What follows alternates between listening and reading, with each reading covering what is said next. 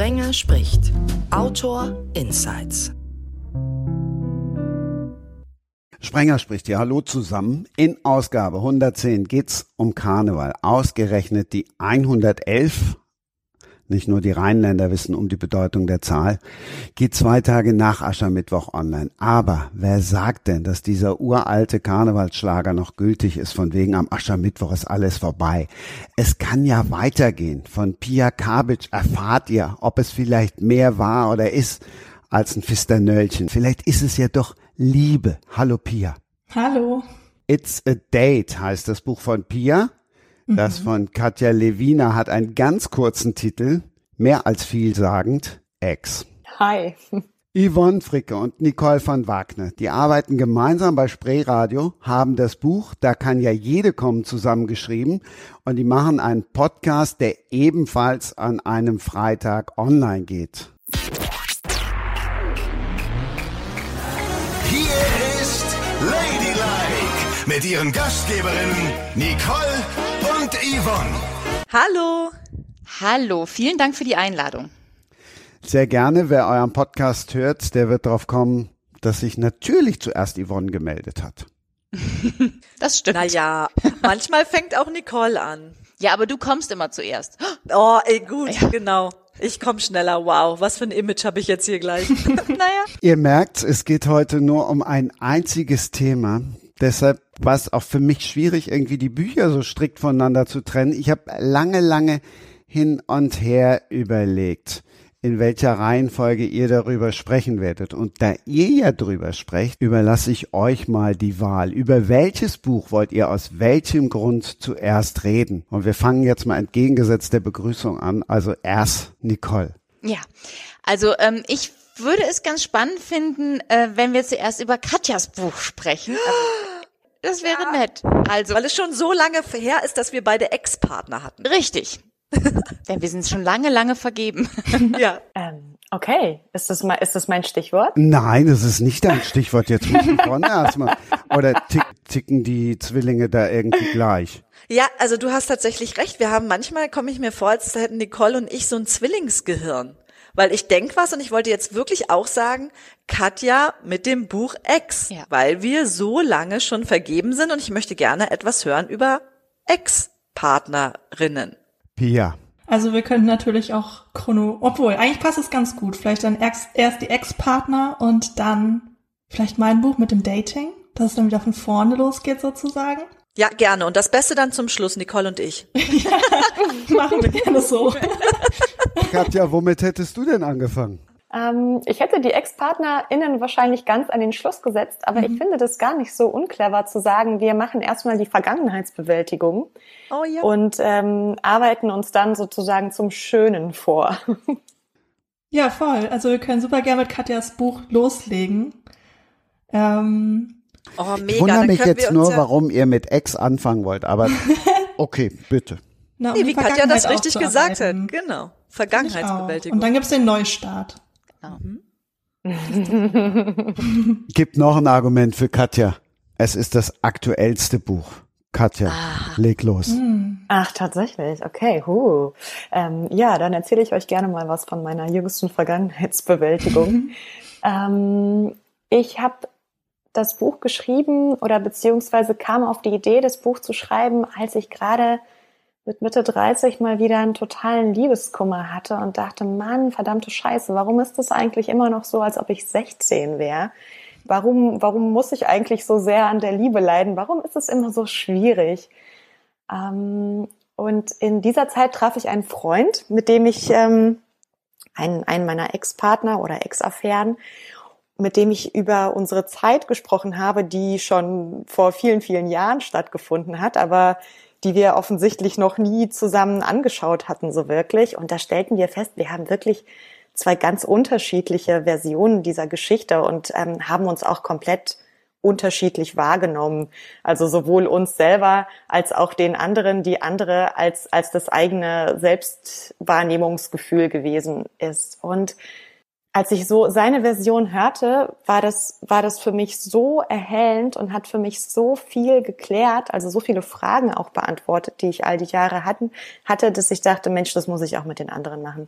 Ich muss auch all die anderen Typen treffen, mit denen es irgendwie schiefgegangen ist, um zu gucken, was kann ich eigentlich so für, für meine Beziehungsfähigkeit oder für meine zukünftigen Beziehungen überhaupt lernen. Und ähm, dann habe ich mir so die, die zehn wichtigsten Typen gesucht und habe mit denen gesprochen. Und das war, glaube ich, das beste Projekt meines Lebens.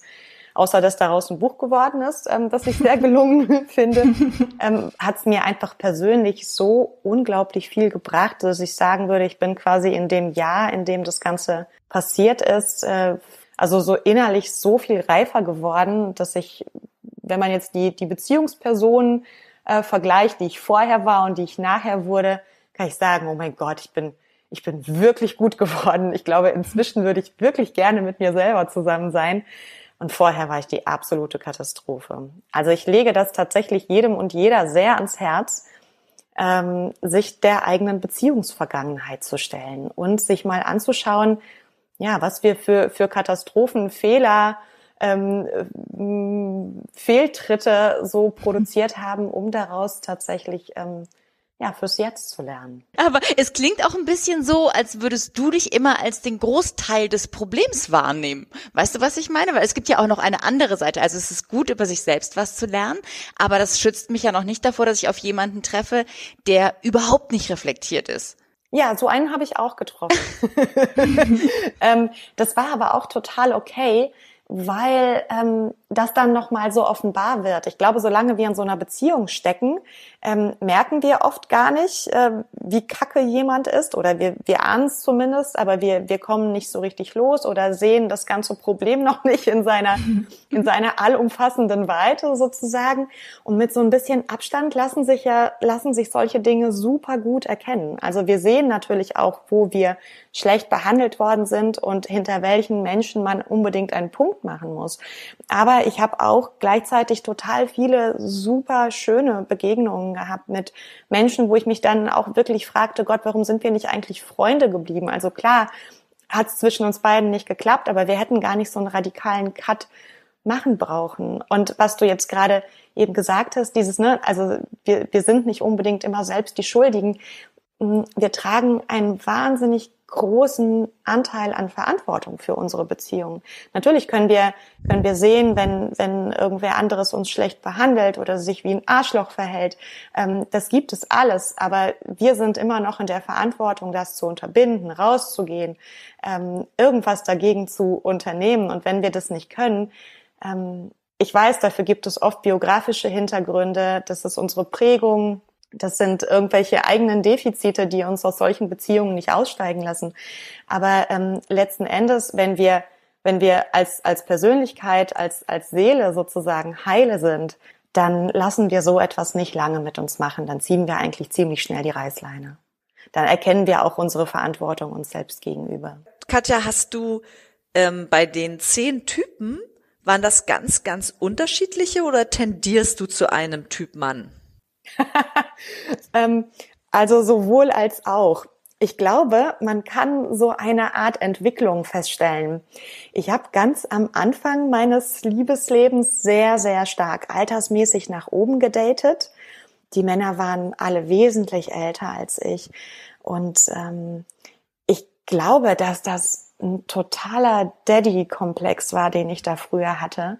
Und das waren jetzt nicht unbedingt alles irgendwelche also, also diese, diese reichen, mächtigen Klischee-Männer, bis auf einen, ähm, die waren einfach nur älter als ich und konnten mir auf eine gewisse Weise irgendwas zeigen, was ich noch nicht kannte. Ob es jetzt intellektueller Reichtum war oder irgendeine Welt, zu der ich keinen Zugang hatte.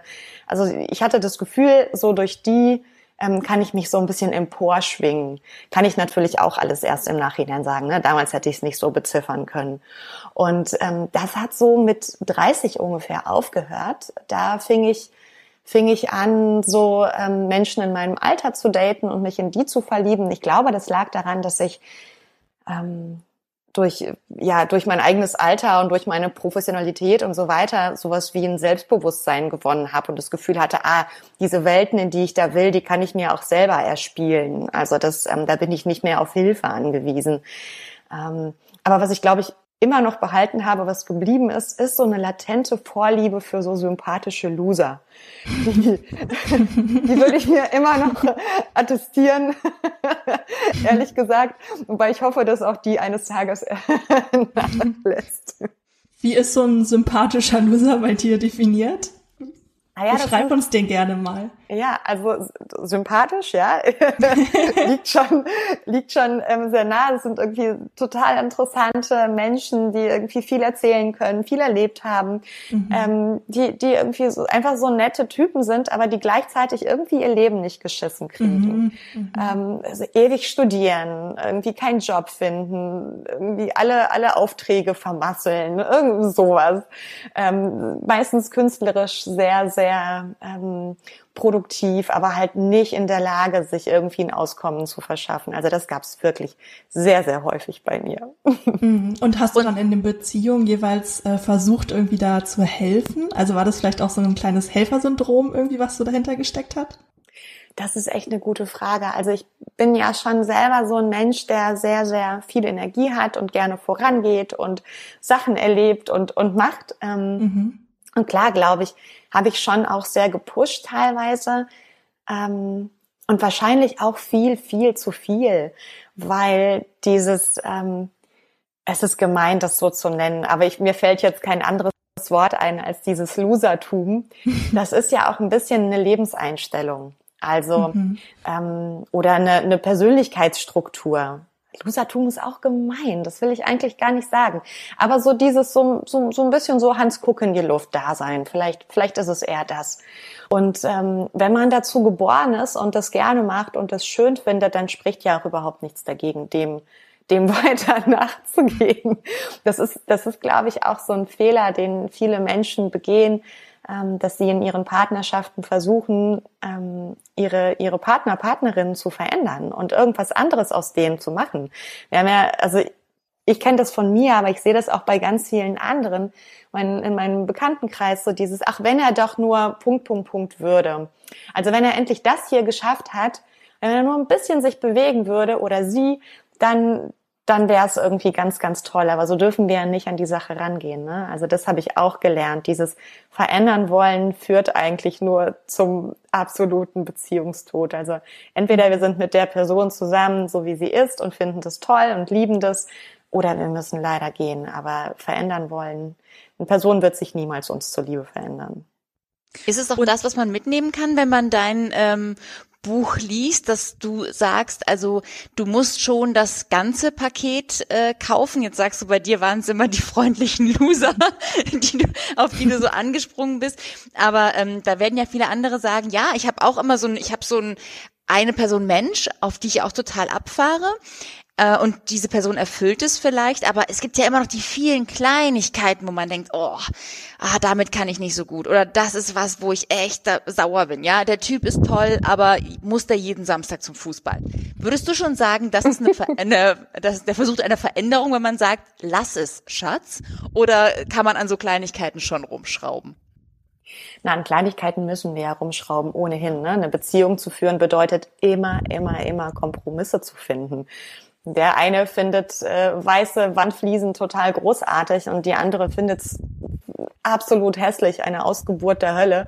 So, also wir werden immer, immer irgendwie Möglichkeiten finden müssen, um zusammenzukommen in unseren Interessen, in unseren Vorlieben und so weiter. Aber ich glaube, es gibt einfach so Persönlichkeitsstrukturen, ja, ähm, von denen wir, von denen wir wissen, dass sie uns möglicherweise überhaupt nicht gefallen oder vielleicht sogar schaden. Es gibt, es gibt Menschen, die, die geraten immer an, an irgendwie missbräuchliche Personen, ja. Es gibt Frauen, die geraten immer an irgendwelche Alkoholiker. Sie wissen nicht warum, aber es ist immer ein Alki. Ähm, also ich glaube, solche destruktiven Dinge zu finden und ähm, festzustellen, ah, damit kann ich eigentlich nicht leben. Der ist zwar super sympathisch, aber leider trinkt er und schlägt mich. Ähm, da, da muss man, da muss man, glaube ich, irgendwann ähm, einfach auch ein Muster erkennen und aus dem ausbrechen. Genauso wie ich irgendwann feststellen musste, boah, das mit den, mit diesem Losertum, ist, äh, ist wirklich schwierig, weil, weil, weil das einfach ähm, an, an eine, wie kann ich sagen, also weil es einfach für uns die, das Zusammenleben so schwierig macht, wenn einer die ganze Zeit nur rumhängen will und irgendwie nichts geschissen kriegt und die andere Person will irgendwie raus, will irgendwie was erleben, will was machen, braucht vielleicht auch einen gewissen Lebensstandard. Ähm, Klass Klassiker, der, der so einer will halt irgendwie nur campen und und der andere und der andere möchte einfach nur im Hotel sein so und äh, mhm. ja. Wir Daran zerbrechen nicht unbedingt Beziehungen, aber können sie. Wir gleiten gerade schon so ein bisschen in eine Beziehungsratgeber ab. Ich möchte noch mal im Buch bleiben. Paolo heißt der Mann, der den Auslöser gab. Und natürlich, wenn auf dem Buch Ex steht, dann haben wahrscheinlich auch direkt viele eine Assoziation dazu. Und ja, die ist bei Paolo ja eingetreten. ah, Sex mit dem Ex auf der Stelle. ähm, tatsächlich ist das aber auch der einzige Mann, mit dem das mir so passiert ist. Das war ganz interessant zu merken, dass ähm, ich mich zu keinem dieser Männer bis auf diesen einen eben, Paolo, hingezogen fühlte. Ähm, das haben mich sehr, sehr viele Menschen gefragt und äh, viele waren auch so, äh, haben sich, haben sich so diese, diesem Experiment eher äh, misstrauisch gegenüber verhalten, weil natürlich irgendwie gleich auch die Frage im Raum stand, oh mein Gott, was sagt denn dein Mann dazu? Oh, ähm, dazu muss ich sagen, ich lebe in einer offenen Beziehung und ähm, also insofern ist Sex mit dem Ex für uns jetzt nicht per se tabu, aber ähm, er wäre tatsächlich auch nicht eingetreten, trotz offener Beziehung mit irgendeinem dieser Männer, weil spannenderweise diese Sachen einfach durch waren. Also man, man trifft sich wieder nach 20 Jahren vielleicht oder nach fünf Jahren ähm, und man ist selber ja auch schon ein ganz anderer Mensch geworden. Also ich bin ein anderer Mensch geworden. Die Männer sind schon ganz andere Menschen geworden. Und wir hatten ähm, eine wahnsinnig große Sympathie füreinander, also die meisten jedenfalls. Ähm, und ich, aber es war, lag überhaupt nichts Sexuelles in der Luft. Und ich habe mich auch gefragt, ist das irgendwie, also ist es so, weil wir wirklich uns so sehr verändert haben? Oder ist es vielleicht irgendwie auch das Alter oder so eine, ähm, ja, ne, also ich wir waren früher auch einfach knackiger, muss man einfach mal so sagen. So, die anderen haben ja jetzt irgendwie auch 20 Jahre mehr drauf, so. ähm, mhm. genau wie ich. Ähm, das hat einer von denen auch ganz lustig kommentiert. Der meinte so, na ja, und habe ich mich so, habe ich mich eigentlich verändert? Sag mal ehrlich. Und ich so, hä, nee, nee, hast du eigentlich nicht so. Also ja, doch, gib's zu. Also, weißt du, dein Gesicht ist ja auch schon voller geworden. Ist halt so der Lauf der Zeit. Und so, oh, es war also so klar. Klar, ich bin auch keine 16 mehr. Mein Gesicht fängt auch schon an zu hängen. so. ähm, ja, ähm, also kein Sex mit dem Ex oder nur mit dem einen zumindest. Und in den habe ich mich auf jeden Fall dann auch sofort, sofort wieder verliebt. Das war auch eine ganz interessante Geschichte. Also, dass es so offensichtlich Menschen geben kann, mit denen wir einfach noch nicht fertig sind. Wir, mhm. wir sehen sie und sofort, das ist wie so, Lichtschalter wird angeknipst und alles ist so wie damals und man ist sofort bereit, übereinander herzufallen. Ähm, solche Menschen gibt es wohl auch, ja. Habt ihr solche Menschen eigentlich? Ähm, ich habe mich tatsächlich auch vor boah, ein, zwei Monaten mit einem Ex getroffen. Ähm, wir hatten uns damals während der Schulzeit gedatet oder waren in einer Beziehung. Er war so meine große Liebe und ich weiß noch, ich war damals so doll verknallt, dass ich bei jedem Wort, was mit G angefangen habe, hat, äh, seinen Namen gelesen habe. Also das war so verrückt. Ähm, ich war auch nie wieder danach so doll verliebt wie in ihn damals. Und ihn habe ich nochmal jetzt wieder getroffen, so ganz spontan irgendwie. Ähm, und ich muss sagen, ich war eher so, dass ich so dachte, oha, okay, krass, in den warst du mal so doll verliebt. Also ich mhm. habe eher so ein bisschen mich nicht mehr verstanden, sag ich jetzt mal. Und ähm, aber es war halt so spannend, sich da auszutauschen. Deswegen kann ich verstehen, dass du da voll die Reise hinter dir hast, die du ja auch in deinem Buch beschreibst irgendwie. Und äh, bei uns war das auch so, dass wir festgestellt haben, dass wir ganz unterschiedliche Wahrnehmungen hatten, weil er zum Beispiel überhaupt nicht auf dem Schirm hatte, dass ich so doll in ihn verliebt war. Weil ich ihm das irgendwie damals nie so zeigen konnte. Und irgendwie war das total spannend, ähm, über diese zwei Wahrnehmungen zu sprechen, weil die halt so, so unterschiedlich waren und es war irgendwie ein sehr heilendes Gespräch. Aber ähm, ich hatte jetzt keine Lust auf Sex mit ihm. Aber um dieses, um dieses Wahrnehmen geht's ja auch in Katjas Buch, ne? einfach nochmal gucken, wie haben wir uns eigentlich damals wahrgenommen und wie war das mhm. alles. Aber ähm, davor steht ja, das kenne ich bei ganz vielen Leuten, dieses sich mit dem Ex nochmal so auseinandersetzen. Ich glaube, da verherrlicht man auch viel. Ich weiß nicht, wie es euch geht, aber ich kenne total viele Leute, die Samstagabend äh, mit einer halben Flasche Wein intus anfangen, Ex-Freunde zu googeln, ne? Weil man irgendwie sich so an die gute alte Zeit erinnert. Ja, da war man mhm. noch knackiger, da ähm, fühlte man sich gut. Dieser Mensch wollte einen in der Erinnerung so total haben und dann fängt man an und guckt, was machen die eigentlich, diese Leute? Also das hat ja auch viel zu tun mit so einer heile Weltfantasie rund um den Ex, ne? Ja, weil man häufig im Nachhinein diese ganzen negativen Anteile verdrängt, ne? Dass man dann noch nur noch das Positive sieht. Ich habe es auch ganz häufig ähm, direkt danach, wenn eine Beziehung endet, dass ich dann wirklich nur das Positive in der Person sehe und sie so sehr vermisse und mir denke, boah, warum haben wir nicht nochmal eine Chance?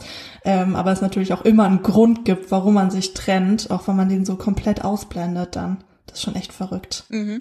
Ja. Also ich ja, bin ja mit ja Frauen zusammen, ne? Ähm, mhm. oder mit Frauen zusammen gewesen. Und ich finde das ganz interessant, weil für mich ist jede Frau so komplett abgeschlossen nach der Beziehung. Mhm. Weil wir auch wirklich sehr, sehr viel in den Beziehungen geredet haben, danach auch geredet haben. Und ich habe keine einzige Glorifizierung im Nachhinein, vielleicht bei einer ein bisschen, weil das so eine Affäre war und das war spannend und sie war eigentlich heterosexuell und ähm, ich, es war ein ständiger Kampf um sie und da habe ich gedacht, naja, bei der wird für immer dieser Glimmer bleiben und wenn ich sie wiedersehe, wird es immer sein wie das erste Mal. Aber dann habe ich sie wieder gesehen, das Leben von ihr hatte sich komplett verändert und ich hatte auch damit total abgeschlossen. Und das finde ich gerade total spannend in der Diskussion, mm, dass ich das ganz anders empfinde, weil ich so abgeschlossen habe mit meinen Ex-Freundinnen. Kann es denn eigentlich sein, dass das so eine, so eine Mann-Frau-Thematik ist, dass Frauen miteinander diese Dinge auch eher noch zu Ende diskutieren und sich das ganz genau anschauen, ähm, was da eigentlich passiert ist und es dann auch einfacher ist, die Sache abzuschließen? Ah, deshalb hatte ich Pia ganz vorne auf dem Zettel, weil das diejenige ist, die in ihrem Buch auch mit so ein paar wissenschaftlichen Erkenntnissen daherkommt ja. und Studien, die deshalb genau jetzt dann auch darauf antworten kann. Ähm, ja. Auf die Frage, ja, also ich wünschte, ich wüsste jetzt irgendwelche Zahlen oder so. Ähm, das tue ich nicht. Ähm, aber ich glaube, beziehungsweise ich kann mir nicht vorstellen, dass es was ähm, mit Heterosexualität und Homosexualität zu tun hat, sondern vielmehr genau, wie viel Kommunikation auch in der Beziehung stattgefunden hat, wie sehr man ähm, Dinge vielleicht auch verdrängt hat, nicht ausgesprochen hat, ähm, generell welche Beziehungsdynamiken da irgendwie ähm, ja jeden Tag so am Start waren und halt auch ähm, inwiefern man über die Trennung dann gesprochen hat. Und äh, das ist natürlich häufig ein total unangenehmes Thema, aber es ist halt super, super wichtig, eben damit beide Partien oder Parteien damit abschließen können, dass man eben ähm, das alles ausdiskutiert und dass man im Zweifel auch zehn Schleifen dreht, bis beide irgendwie an dem Punkt sind, wo sie sagen, okay, ähm, damit kann ich jetzt irgendwie weiterleben. Und wenn das alle Fragen irgendwie geklärt sind, auch wenn das natürlich super, super unangenehm ist. Und ich kann mir, wie gesagt, nicht vorstellen, dass das unbedingt was mit der sexuellen Orientierung zu tun hat. Genau, ich dachte eher ans Geschlecht, weil ich das von Männern ah. auch kenne, dass sie sich tendenziell irgendwie solchen emotional anstrengenden Gesprächen verweigern. Ah, ich verstehe. Okay, okay, dann hatte ich das falsch verstanden. Ähm, ja, Aber man darf natürlich nicht alle Frauen und alle Männer irgendwie in eine Schublade stecken. Es gibt natürlich auch viele Männer, die, ähm, denen das halt auch wichtig ist, über solche Themen zu sprechen. Aber ja, wenn ich das so, also wenn du, wenn wir jetzt da so drüber reden, dann kann ich mir schon vorstellen, dass es da auf jeden Fall eine Tendenz geben könnte. Das Wort finde ich eigentlich ganz schön, Tendenzen, weil mhm. ich beobachte ja um mich herum auch heterosexuelle Beziehungen, während ich in, Homos in einer homosexuellen Beziehung lebe und allein bei meinem Schwager und meiner Schwägerin, und die sind glücklich zusammen, haben zwei Kinder, beobachte ich, dass die Kommunikation zwischen den beiden auf einem vollkommen anderen Level abläuft als bei mir und meiner Freundin. Mhm. Das sind Absprachen, wo geht's in den Urlaub hin, wann treffen wir uns hier, wann treffen wir uns da. Da weiß einer von dem anderen gar nichts. Das würde bei meiner Freundin nie passieren. Wir wissen akribisch genau voneinander die Tagesabläufe, wer ist wann wo, wann fahren wir wohin. Bei uns gibt es kaum Kommunikationsmissverständnisse. Und wenn ich mir dann die Aufarbeitung nach einer Beziehung überlege, wo ich auch sagen würde, Männer, und nicht alle, aber neigen doch dazu, diese emotionale Konfrontation zu vermeiden. Mhm. Und wir reden tendenziell eher über emotionale Gefühle, was in uns vorgeht. Und ich beobachte auch, gerade bei den homosexuellen Frauen, Leute, es ist oft viel zu viel, was die miteinander auswerten, weil jeder Baustein der Beziehung hundertmal umgedreht wird, bis es dann endlich zu einer Einigung kommt. Das ist auch mhm. anstrengend. Aber irgendwie auch toll. Also ich. Wenn man es dann geschafft hat, danach. Wenn man es dann geschafft hat, ne? Also es ist schon, schon echt ein großer, ich glaube, im Zweifel lieber zu viel reden als zu wenig. Mhm. Und das ist, ähm, ich werde dann ja auch manchmal gefragt, ähm, so was, was ist denn jetzt, ähm, wie trennt man sich denn am besten und so, ähm, wie kann man, wie kann man denn diesen, diesen schlimmen, schlimmen Streit am Ende vermeiden, weil oft wird's ja auch einfach hässlich, wenn mhm. Beziehungen zu Ende gehen. Und ich glaube wirklich, dass man eine gute Trennung eigentlich mit einer guten Beziehung vorbereitet. Und damit ist jetzt nicht ewige Glückseligkeit gemeint oder toller Sex oder so, sondern dass tatsächlich beide immer wissen, woran sie sind, dass nicht plötzlich ein Trennungsgespräch äh, geführt werden muss und die andere Person fällt völlig aus allen Wolken und weiß gar nicht, wo, wo ihr der Sinn steht, sondern dass, dass im Grunde ähm, jeder Abgrund, so er sich dann mal auftut zwischendrin, ähm, immer diskutiert wird, dass, dass irgendwie ähm, mhm. jeder, jede, jede Gefühlsregung, jeder kleine Furz eigentlich sofort auf dem Tisch landet ähm, so dass man eigentlich ähm, gar nicht erst in diese Betrühe kommt, dann am Ende irgendwie ein großes ähm, Gespräch führen zu müssen, bei dem, bei dem man mit irgendeiner überraschenden Wahrheit um die Ecke kommt. Ob es jetzt irgendwie ein Seitensprung ist oder eine Trennung oder, oder weiß der Teufel. Man muss da schon, wie soll ich das sagen? Also jeden Furz sozusagen auf den Tisch hauen, glaube ich, ist auch, also ich verstehe deinen Ansatz, aber ich glaube, das ist auch too much. Wenn ich mir jetzt zum Beispiel überlege, ähm, ne, sagen wir mal, ich bin jetzt in einer Beziehung und ähm, es ist ja auch ganz normal, dass auch wenn man in einer Beziehung ist, dass man auch andere attraktiv findet. So, das ist ja einfach nur menschlich. Und wenn ich meinem Freund dann jedes Mal sagen würde, so nach dem Motto, hey, irgendwie äh, Person XY, Mann XY fand ich heute ganz attraktiv, das hat mich irgendwie so ganz kurz ein bisschen verunsichert, aber es war auch nur zwei Minuten, dann war wieder gut, was ja total menschlich ist. Ich glaube, das würde bei ihm dann was auslösen, ähm, was viel dramatischer ist als das, was ich empfunden habe. Ähm, deswegen frage ich mich gerade so ein bisschen, ähm, wie man entscheiden soll, was man seinem Partner in der Beziehung kommuniziert oder seiner Partnerin und was nicht. Also was ist wirklich relevant, sage ich jetzt mal. Ja, ich würde sagen, relevant ist alles, was die andere Person betrifft. Mhm. Wenn du jetzt kurz irgendwen attraktiv fandest und es hat mit deinem Partner, deiner Partnerin nichts zu tun, Mhm. dann ist das, ist das etwas, was du halt irgendwie mal kurz erlebt hast, was aber, glaube ich, mit, also ihn oder sie nicht betreffen wird. Ähm, was anderes ist es, wenn du mit einer anderen Person Sex hattest und, ja, und ihr habt diese Abmachung, dass das eben nicht passiert. So, ja. Dann betrifft es deinen Partner, ja. deine Partnerin schon sehr. So, ähm, nee, was ich, was ich meine, ist eigentlich ähm, mehr solche Gefühle von, von Entfremdung oder von Unzufriedenheit oder mhm. was auch immer zu kommunizieren. Ähm, weil dass man sich irgendwie missachtet fühlt, wenn wenn der andere irgendwie, weiß ich nicht, ähm, den Tisch nicht abräumt oder ähm, ne, dass, dass man irgendwie sich ein anderes Geburtstagsgeschenk gewünscht hätte, was auch immer das sein kann. Also im Grunde alles das, was man ja auch häufig gerne mal wegen, wegen aus Höflichkeitsgründen oder aus irgendwie bloß nicht äh, stören Gründen so verschweigt einander. Das ja. meinte ich eigentlich viel mehr. Ich hatte davon mal gelesen, ähm, es war so ein Ratgeber und die haben mir so gesagt, es wäre irgendwie ganz cool, wenn man sich jedes Wochenende mal hinsetzen würde gemeinsam und die Woche reflektiert sozusagen und darüber spricht, ähm, was halt für Gefühle aufgekommen sind und ob es irgendwas gibt, was man noch besprechen möchte, bevor man die nächste Woche gemeinsam startet. Und dann habe ich da auch so, ja, dachte ich auch, eher, also ja, definitiv. Ähm, aber dann habe ich da irgendwie ähm, einer Freundin von erzählt und sie meinte dann nur so, boah, das ist mir viel zu anstrengend gar keinen Bock, das irgendwie jedes Wochenende, ne, sich da irgendwie immer ähm, mit den Gefühlen auseinanderzusetzen. Deswegen, ich glaube, das klingt in der Theorie gut, aber in der Praxis ist das, glaube ich, äh, gar nicht so leicht umzusetzen, beziehungsweise viele haben da einfach, glaube ich, gar keinen Bock drauf. Mhm. Also das ist auch unsere Erfahrung, ähm, die wir ja auch in unserem Buch dann verarbeitet haben, dass in Tat und Wahrheit, also was du gerade gesagt hast, ist ja so ähm, tatsächlich Paartherapie Basic, ne? Setz mhm. dich hin, schreib auf, sag zuerst, was du toll fandst, dann was dir vielleicht wirklich echt sauer aufgestoßen ist und besprich dann noch so den ganzen Kleinkram, der dazugehört.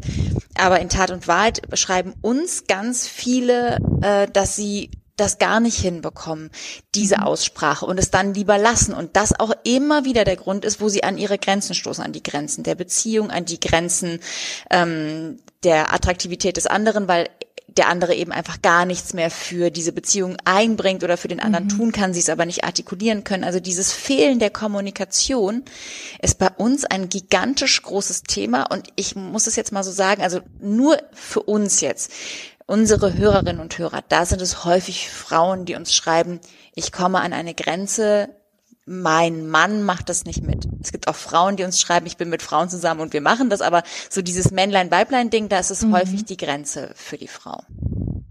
Und was ich noch dazu sagen wollte, ist ja auch die Kommunikation und das ist eben auch Teil unseres Buches und die Schale, durch die man durchgehen muss, fängt ja bei sich selbst an weil dieses, was Nicole gerade beschrieben hat, an Grenzen kommen, ähm, nicht artikulieren können, was es eigentlich ist, ist ja auch so ein bisschen Ursache für, wie man sich selbst wahrnimmt und liebt man sich selbst eigentlich? Weiß man eigentlich für sich genau, was man möchte?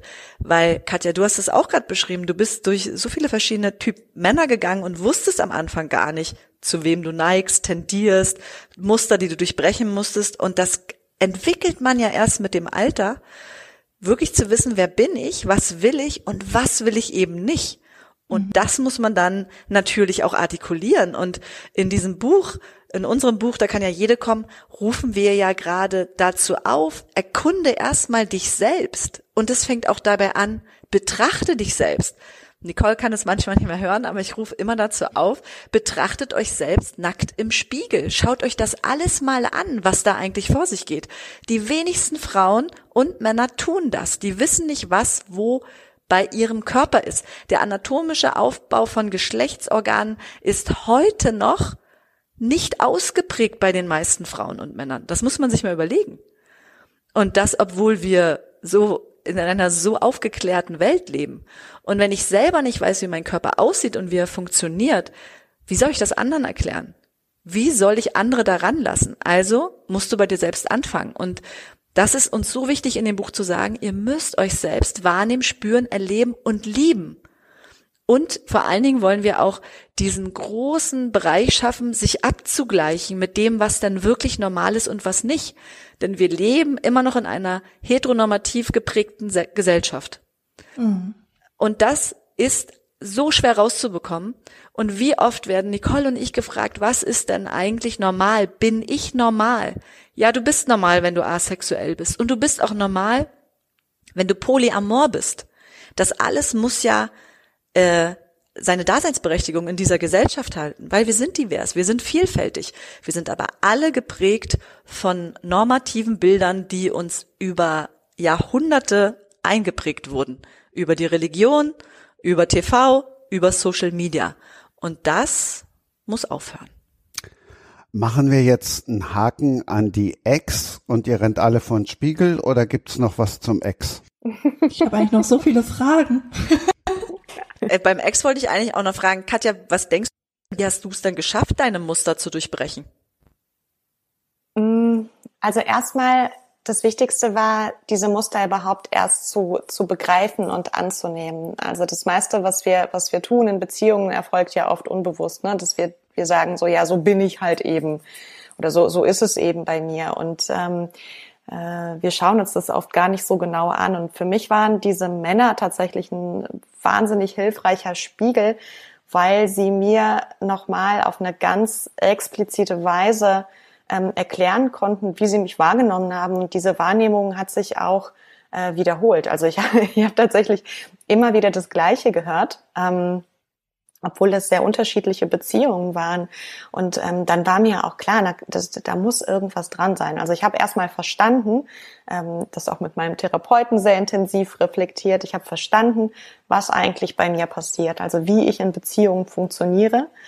Ähm, und was ich dann im zweiten Schritt gemacht habe, das konnte ich dann äh, ganz wunderbar in meinem äh, jetzigen Beziehungsalltag dann üben, ähm, war eben nicht in diese unbewussten Reaktionen zu verfallen, die mir jetzt ja nun bekannt waren, sondern immer wenn ich merkte so, oh, jetzt könnte wieder Reaktion XY kommen, keine Ahnung, äh, Rückzug, Angriff, ähm, was auch immer, ähm, was auch immer ich da äh, sonst so gemacht habe, ähm, genau da einen Schritt zurückzutreten, durchzuatmen und zu sagen, hey, weißt du, am liebsten würde ich jetzt hier den Raum verlassen oder Schluss machen oder ähm, den Becher nach dir schmeißen oder was auch immer.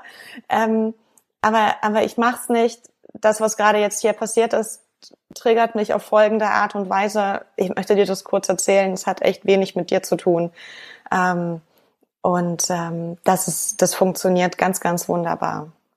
Ich habe auch noch eine letzte Frage. Wie haben denn deine Ex darauf reagiert oder deine Exe darauf reagiert, als du sie kontaktiert hast? Waren die offen für so ein Gespräch oder gab es da auch Leute, die gesagt haben, puh, nee, ich möchte mich nicht mit dir treffen? Das war ganz unterschiedlich. Also die überwiegende Anzahl ähm, von allen, denen ich geschrieben habe, ähm, war total positiv. Also manche haben sich richtig gehend gefreut. Die waren so, yes, mhm. geil und so, das unbedingt treffen, mega gut.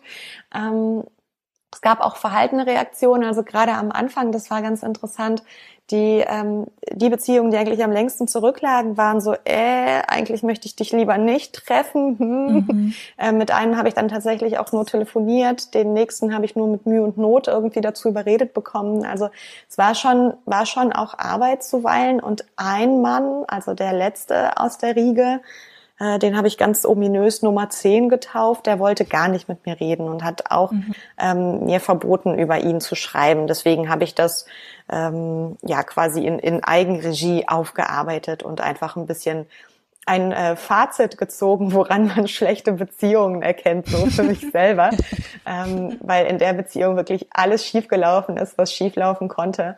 Ähm, ein Paradebeispiel für, für eine, eine Beziehung, die eigentlich die Vollkatastrophe ist und äh, man kommt einfach nicht raus. Und wir alle kennen diese Menschen, die in solchen Beziehungen feststecken. Also ich glaube, in jedem Freundes- oder Bekanntenkreis gibt es mindestens eine Person, die hoffnungslos verloren ist. Und ähm, das ist so eine kleine Anleitung, wie man aus solchen hoffnungslos verlorenen Beziehungen mhm. rauskommt. Also ja, Reaktionen gemischt, aber überwiegend positiv. Ich würde sagen, äh, es lohnt sich. Und hast du dann direkt auch also direkt am Anfang immer gesagt, hey, ich schreibe ein Buch über Exe? Ähm, ja. Und möchte mich gerne mit dir treffen. Das musste ich machen. Das ja. musste ich machen, alleine schon wegen der Persönlichkeitsrechte. Also das wäre mhm. mir so unangenehm gewesen, irgendwen da so zu verwursten, ohne dass die Voll. Person Bescheid weiß. Ähm, und wir, also, und es war natürlich gleichzeitig irgendwie ähm, eine Absicherung für mich, weil ich ich habe so, ein, so einen offiziellen Rahmen dem Ganzen gegeben. Ne? Also das das ähm, so es ist jetzt hier eine Recherche. Ja, ich will hier nicht an irgendwas anknüpfen.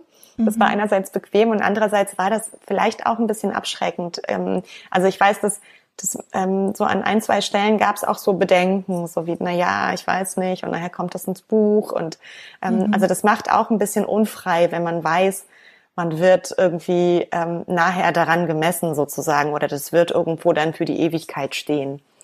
Ähm, aber das haben wir ganz gut eingefangen bekommen. Also alle konnten noch mal drüber lesen, die es wollten und ähm, ja. dann haben wir vielleicht auch manches abgeändert, aber alles in allem ging das ganz smooth irgendwie. Voll spannend. Und kannst du das äh, Fazit in zwei, drei Sätzen sagen, woran man eine schlechte Beziehung erkennt? Hauptsächlich daran, dass du dich schlecht fühlst darin. Klingt einleuchtend. Nein, also, na, es ist einleuchtend, aber man findet ja trotzdem unglaublich viele Entschuldigungen und Erklärungen dafür, warum man trotzdem in dieser Beziehung bleiben sollte weil es war ja mal so schön und es wird vielleicht wieder so schön und und wenn jetzt noch das passiert, dann wird's auch wieder richtig richtig toll. Also diese Beziehungen sind ja oft gekennzeichnet von so einer ganz krassen Ambivalenz zwischen tollen Versöhnungen und schrecklichen Abstürzen. So, ähm, also ich würde sagen, es ist die Faustregel ist, mh, wenn du dich mehr Zeit unglücklich fühlst als glücklich in einer Beziehung, dann ist ähm, Reißleine ziehen vielleicht ähm, durchaus eine Überlegung wert. Wobei ich da echt hinzufügen muss, es gibt einfach Phasen im Leben, wo man eine Stütze sein muss. So, ähm, wo, wo eben alles nicht äh, immer nur Sonnenschein ist. Ja, es gibt irgendwie Trauerphasen, es gibt Krankheiten, es gibt äh, Schicksalsschläge, alles Mögliche. Und dann ist es vielleicht eine ganze Weile eben eben nicht besonders schön in der Beziehung. Ähm, aber es geht wirklich um die um die Gesamtsumme sozusagen. Wenn man merkt, es ist mehr Scheiße, als dass es toll ist, dann sollte man wirklich gehen. Ihr dürft jetzt auch alle gehen. Vor den Spiegel, macht euch nackig, schaut euch an und dann sind wir gleich wieder hier. Schatz, ich bin neu verliebt. Was? Da drüben. Das ist er. Aber das ist ein Auto. Ja, eben. Mit ihm habe ich alles richtig gemacht. Wunschauto einfach kaufen, verkaufen oder leasen. Bei Autoscout24. Alles richtig gemacht. Man nimmt sich, was man will. Dann Gerüchte entstanden. Fast nichts davon stimmt. Tatort. Sport. Wenn Sporthelden zu Tätern oder Opfern werden, ermittelt Malte Asmus auf meinsportpodcast.de. Folge dem True Crime Podcast, denn manchmal ist Sport tatsächlich Mord. Nicht nur für Sportfans. An den Ex machen wir einen Haken. Mhm. Bei Bier habe ich zum Beispiel gelernt, auch ein bisschen was über Smalltalk. Klar, das kannte ich. Aber Deep Talk kannte ich bis dato nicht. War das, was wir bisher hatten, ein Deep Talk? Ja, würde ich schon sagen. Also wir haben auf jeden Fall nicht über das Wetter gesprochen. Von daher, das ist ein gutes Zeichen. ähm, und Deep Talk ist natürlich total breit gefasst. Also alles, was ein bisschen über diesen absoluten Smalltalk, äh, wie ist das Wetter, was machst du so beruflich und äh, was hast du heute gegessen oder ähm, was hast du für Geschenke zu Weihnachten bekommen. Alles, was darüber hinausgeht, ist ja eigentlich schon Deep Talk. Wer sich ja eben auffallend zurückgehalten hat, als es um Sex mit dem Ex ging oder der Ex, war Nicole. Wirklich? Also bin ich jetzt aufgeflogen oder was? Nein, also tatsächlich, ähm, tatsächlich äh, würde ich jetzt nicht abstreiten, dass mir das in meinem Leben das ein oder andere Mal passiert ist. Ähm, überhaupt bin ich so ein total konfuser Mensch, was mein Gefühlsleben angeht. Also jetzt bin ich verheiratet, aber vorher war es sehr, sehr konfus, weil ich gerne so Emotionen vermische, Menschen vermische und aus der einen Beziehung in die nächste reinhopse und sowas. Ich weiß, das klingt jetzt nicht besonders aufgeräumt und moralisch, aber, aber ähm, in der Tat bin ich so eine gewesen, wie ich es auch eben angedeutet habe, die dann irgendwann so aus einer äh, Situation heraus, mir geht's gerade nicht so gut, aber es war ja mal gut, mich dann gemeldet habe bei Exen, weil es auch viel leichter ist, als zum Beispiel rauszugehen und den neuen Menschen zu finden, ne? Weil man mhm. hat ja mhm. dann gleich Anknüpfungspunkte und so den Moment, man weiß noch, wo das Knöpfchen ist, was man beim anderen drücken muss, dass es gut läuft und so. Ja. War jetzt immer noch keine klare Antwort, ne? nee. dachte ich auch gerade, dann dachte ich, nee, ich sag das jetzt nicht. dann habe ich kurz geschrieben. Ich würde sagen, ich würde sagen, das war ein Ja. Es war ein Ja. Sex, Aber Sex ja. mit dem Ex, ja. Ja, kann passieren. Ist auch nicht schlimm, ist vielleicht nicht immer besonders hilfreich, ne, um sich weiterzuentwickeln, sondern vielleicht so ein kleiner Rückschritt in ein kuscheliges Nestchen, in ein vermeintliches, aber ja, passiert. Ja. Mhm.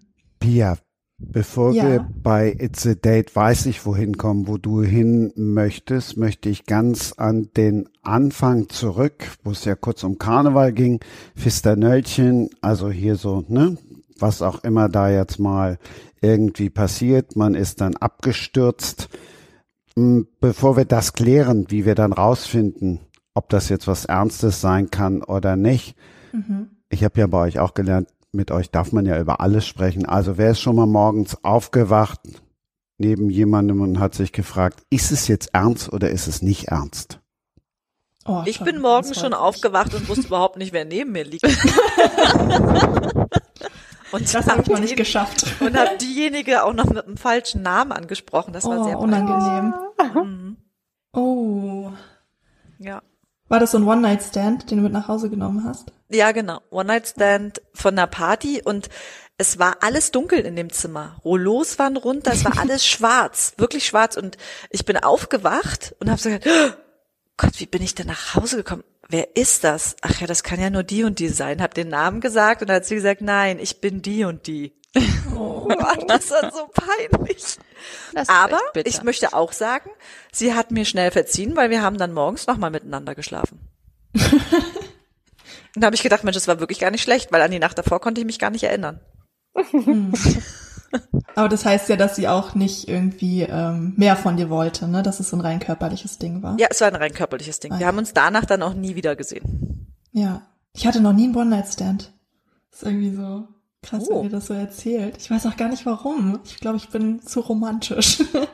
ich weiß auch nicht. Ähm, irgendwie hat sich das, also wollte ich das nie. Für mich war Sex immer was sehr Intimes und sehr Emotionales auch und irgendwie immer mit ähm, mit Gefühlen verknüpft. Das ist ja prinzipiell auch nichts Schlimmes. Also man muss ja, ja auch keinen One-Night-Stand haben. Und das ist, also ich finde es total schön, wenn man sagt, Sex und Emotionen gehören für mich total zusammen. Mhm. Da musste ich mich erst hinentwickeln, weil zu meinen wilden Studentenzeiten war ich, ich weiß nicht, was mit mir los war. Ich habe teilweise gedacht, ich bin ein Mann, weil ich so ähm, unglaublich lustvoll war. Und jede Party war so irgendwie, wo ist die nächste Beute? Was ich auch wirklich nicht gut finde im Nachhinein jetzt betrachtet. Aber so habe ich gelebt und das war wahnsinnig spannend. Und jetzt ist es ganz anders, genau wie du beschreibst. Und ich bin sehr viel zufriedener mit dem Leben, mhm. dass ich ähm, die Liebe meines Lebens einfach gefunden habe und genau weiß, wo mein Herz hin muss. Und das ist so erfüllend. Aber ich glaube, es passiert ja vielleicht auch nicht allen, dieses ganz große Liebesglück. Ja, das stimmt wenn man das dann nur mit äh, dem großen Liebesglück irgendwie verknüpft, dann haben einige vielleicht nie Sex, weil es einfach nicht passiert. Das wäre ja auch ganz doll traurig. Und ja. es ist halt auch die Frage, so ist es an den Sex geknüpft, weil die Frage war ja, seid ihr morgens schon mal aufgewacht und habt gedacht, ist es was Ernstes oder ist es nichts Ernstes, ne? Mhm. Und ähm, ich finde so diese Frage, ist das jetzt ernst? Also geht mir das durch alles durch und nimmt mein Herz total in Besitz? Stellt sich für mich überhaupt nicht im Zusammenhang mit Sex. Also nicht nach einer mhm. Sexnacht, sondern vielleicht, ähm, wenn ich bei jemandem so im Arm stehe oder mich jemand anguckt oder ich merke so, der hat jetzt gerade total verstanden, was ich gesagt habe. Da würde es mich so durchfahren und ich würde denken, wow, das könnte hier gerade richtig ernst werden. Ja, der, der berührt mich. Mhm. So, aber so nach Sex, ich finde, Sex hat nicht das Zeug zu zeigen, ob es ernst ist oder nicht, eigentlich. Verrückt, wie unterschiedlich man da doch irgendwie ist. Ich weiß noch, ich habe, ähm, also das, es war auch kein One-Night-Stand, aber da hatte ich Sex mit einem Typen nach dem, ich glaube an dem zweiten Date oder so, oder an dem dritten, weiß ich gar nicht, war ähm, 20, nee 21 und äh, bin für Studium nach Osnabrück gezogen und ich war ganz neu da und habe ihn dann über Lovu damals kennengelernt. Und ich weiß noch, ich habe allen meinen Freundinnen, also beziehungsweise meinen neuen Kommilitoninnen erzählt, dass ich ihn beim Bäcker kennengelernt habe, weil das ganze Thema Online-Dating war damals noch so stigmatisiert und ich hatte halt gar keinen Bock, ne? Ich musste ja irgendwie da Anschluss finden und Freunde finden und ich hatte gar keinen Bock, dass die mich alle direkt irgendwie in so eine komische Schublade stecken, weil damals war das halt nur was für Leute, die irgendwie im echten Leben niemand abbekommen, so. Ähm, das weiß ich noch. Und meine eine Freundin ist dann auch immer zum Bäcker gegangen, weil sie dachte, da kann man tolle Typen kennenlernen. Und ich dachte mir immer, oh Gott. ähm, auf jeden Fall hatte ich mit denen, glaube ich, beim zweiten oder dritten Date dann Sex und ähm, dann ist das Kondom gerissen. Ja. Und, und war es äh, ernst? Äh, nein. und ich war komplett überfordert ne, weil ich so dachte, ich habe mir halt vorgestellt, wie es ist, dann als Mama zu studieren und so. Ich habe schon, ich weiß nicht, so Pille danach musste ich davor nie nehmen und ich war halt auch noch so jung und unschuldig irgendwie und ne, aber ich glaube durch diesen Location-Wechsel und jetzt dann eine eigene Wohnung und Studium und so, ähm, ja, dachte ich dann, ich probiere das auch mal mit dem äh, Sex ohne große Gefühle. Und dann ist das bei rumgekommen. Und er war dann noch so nach dem Motto, ach, Prinzessin, entspann dich, so äh, komm wieder zurück ins Bett und ich war so, Alter, ey. so, ne? Und dann habe ich ihn auch rausgeschmissen. Ich so dachte, oh Gott, und dann, äh, ja, ich glaube, das hat mich auch ein bisschen nachhaltig traumatisiert, dass ich danach wirklich nur äh, Sex mit Leuten hatte, wo ich wirklich dachte, okay, das äh, könnte irgendwie was werden. So, da fühle ich schon irgendwie ein bisschen was.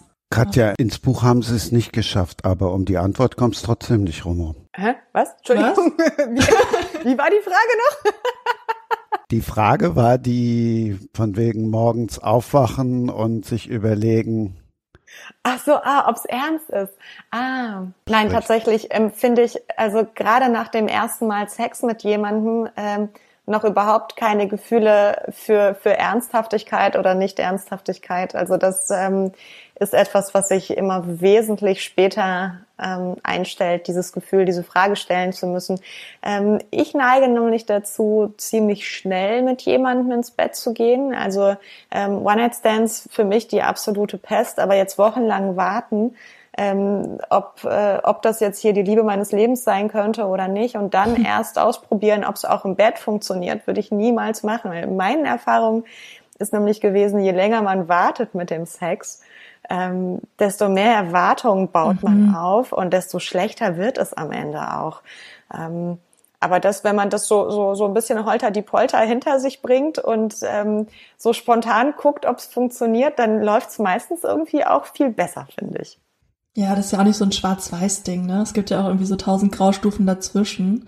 Und ähm, ich finde es nur irgendwie, also bei mir ist es so, dass ich erst dieses Emotionale so ein bisschen aufbaue, aber jetzt auch nicht, dass ich sagen würde, ich bin jetzt krass verliebt und dann erst das Körperliche für mich dazukommt, weil das halt irgendwie so eine emotionale Basis haben muss, sozusagen. Und ich finde das irgendwie so, also ich finde das gerade so faszinierend, wie du das so erzählst oder wie ihr das so erzählt, weil ich kann das überhaupt nicht nachempfinden. Also ich weiß auch nicht. Irgendwie für mich ist das sowas krass Emotionales. Vielleicht verrückt. Ich habe ja ein Versprechen abgegeben, wie ihr rausfinden könnt, ob's was ist oder nicht ist. Egal, ob jetzt nur nach dem Kuscheln oder nach was auch immer. Pia, 36 Fragen gibst du mhm. uns an die Hand.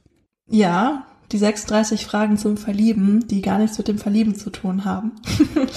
das ist auch so eine Sache, ähm, die habe ich auch während meiner Buchrecherche rausgefunden. Also ich weiß nicht, habt ihr schon mal von den 36 Fragen zum Verlieben gehört?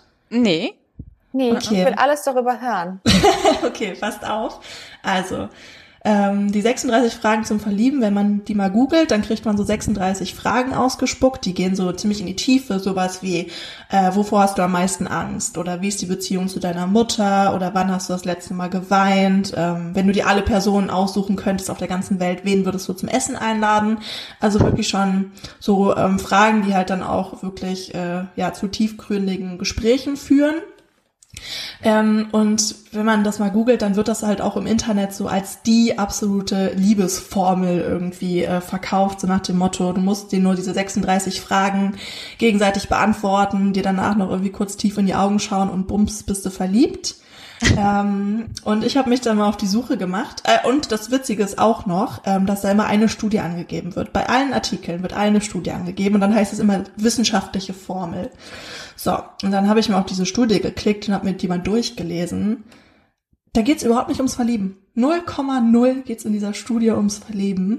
Da geht's einfach nur darum, ob es, wenn man ähm, zwischenmenschliche Themen, äh Quatsch, wenn man ähm, emotionale und tiefgründige Themen bespricht, ob man sich danach emotional näher fühlt, als wenn man irgendwie übers Wetter spricht, Smalltalk.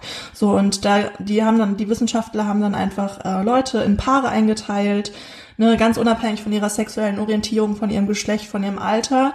Und da ging es wirklich nur darum, ob äh, tiefgründige Fragen zu zwischenmenschlicher Nähe führen oder nicht. Und die Studie hat halt gezeigt, ja, ähm, man baut halt zwischenmenschliche Nähe schneller auf, wenn man halt über tiefgründige Fragen spricht. So, das ist die Studie. Und ich habe mich dann natürlich gefragt, okay, ähm, wie konnte jetzt aus diesen 36 Fragen die einfach total random sind. Es geht nur darum, einfach sich über tiefgründige Sachen zu unterhalten. Die können auch austauschbar sein. Wie wurde denn daraus die 36 Fragen zum Verlieben? Und dann habe ich weiter recherchiert und habe herausgefunden, dass äh, eine amerikanische Journalistin auf diese Studie gestoßen ist. Die ist irgendwie von 1998, glaube ich, die Studie. Und ähm, sie hat dann 2015 ähm, diese Fragen mal bei einem Date ausprobiert und hat sich dann in diesen Typen verliebt. So und er sich auch in sie, so wie ich das verstanden habe. Und dann hat sie einen Artikel in der New York Times rausgebracht und ähm, der war so nach dem Motto, wenn du dich verlieben möchtest, dann tu das. Und dann hat sie von den 36 Fragen erzählt und seitdem ist das die Liebesformel im Internet. Ja, Und ich denke mir auch nur so, okay, wow. Und ich finde es so krass, wie das immer so völlig selbstbewusst in den Artikeln angegeben wird und dann als wissenschaftliche Formel der Liebe geclaimed wird, wo ich mir denke, Leute, habt ihr da schon einmal reingeguckt? Nö. So, das ist irgendwie so verrückt. Ähm, genau, und ich habe die auch mal bei dem Date ausprobiert. Also nicht, weil ich mir da irgendwie jetzt dann Liebe erhofft habe, sondern weil ich generell ein eher tiefgründiger Mensch bin und für mich Smalltalk auch eher irgendwie äh, anstrengend ist und mir irgendwie nicht so viel gibt. Ähm, vielleicht auch, weil ich einfach Psychologin bin und das dann mal ganz spannend finde. Ähm, und es war irgendwie so mega, mega schön und er war auch total offen dafür. Wir waren in so einer Bar und ähm, ja, haben das dann so besprochen und haben uns dann auch geküsst und das war alles so voll schön. Und dann hat er mich noch zur Tram gebracht und dann äh, dachte ich so, oh, was war das denn für ein geiles Date? Irgendwie, ich will den unbedingt wiedersehen. Und ich habe nie wieder was von ihm gehört. Das ist so krass, ich wurde was? so knallhart geghostet. Ja, ich weiß bis heute nicht, was da los war. Also ich check's nicht. Ähm, klar, ich habe jetzt irgendwie mittlerweile damit abgeschlossen, aber zwei Wochen später, ich habe also zwei Wochen lang habe ich die Welt nicht verstanden. Ich habe ihm danach so geschrieben, so hey, bist du gut nach Hause gekommen, war ein super schöner Abend, würde mich voll freuen, wenn wir das wiederholen würden. Keine Antwort. Dann dachte ich so, okay, vielleicht pff, ist er gerade busy, weiß ich nicht was. Dann habe ich ihm nochmal geschrieben, so hey, alles gut bei dir, ähm, ne? So was ist los? so keine Antwort. Und äh, ja, bis heute habe ich nichts mehr von ihm gehört. Und das ist so absurd. Also, Aber er lebt noch? Ja, ich gehe davon aus. Aber ich Aber, weiß es ja. natürlich nicht. Ja. Aber weil wir, wir haben ja auch keine gemeinsamen Freunde oder so, ne? Weil wir uns ja über, ähm, ich glaube, Tinder war es, kennengelernt haben und gar keine Überschneidungen vom Freundes- und Bekanntenkreis haben. Ja, der ist einfach so aus meinem Leben verschwunden. Und würdest du sagen, dass diese unglaubliche Unverbindlichkeit, also wenn man sich so küsst und den Abend miteinander verbracht hat, mhm. würde man ja eigentlich was anderes erwarten oder man würde mhm. zumindest erwarten, dass derjenige sagt, du, ach, äh, nach drei Stunden habe ich dann gedacht, das ist es doch nicht. Also irgendeine ja, Art von klar. Reaktion, aber dieses Ghosten ja. ist ja wirklich so schäbig, dass es schäbig ist. Ähm, würdest du sagen, dass das auch irgendwie zusammenhängt mit Online-Dating? Ja, definitiv. Also, ne? Ja. Ja, das macht's halt auch so viel, also Online-Dating macht's so viel leichter, jemanden zu ghosten, mhm. ähm, eben weil man da ja überhaupt keine Schnittmenge hat, ne, zwischen den Freundeskreisen oder Bekanntenkreisen häufig, häufiger. Und wenn man zum Beispiel jemanden, weiß ich nicht, im Studium kennenlernt, die Person kann einen ja gar nicht so wirklich ghosten, das geht halt gar nicht.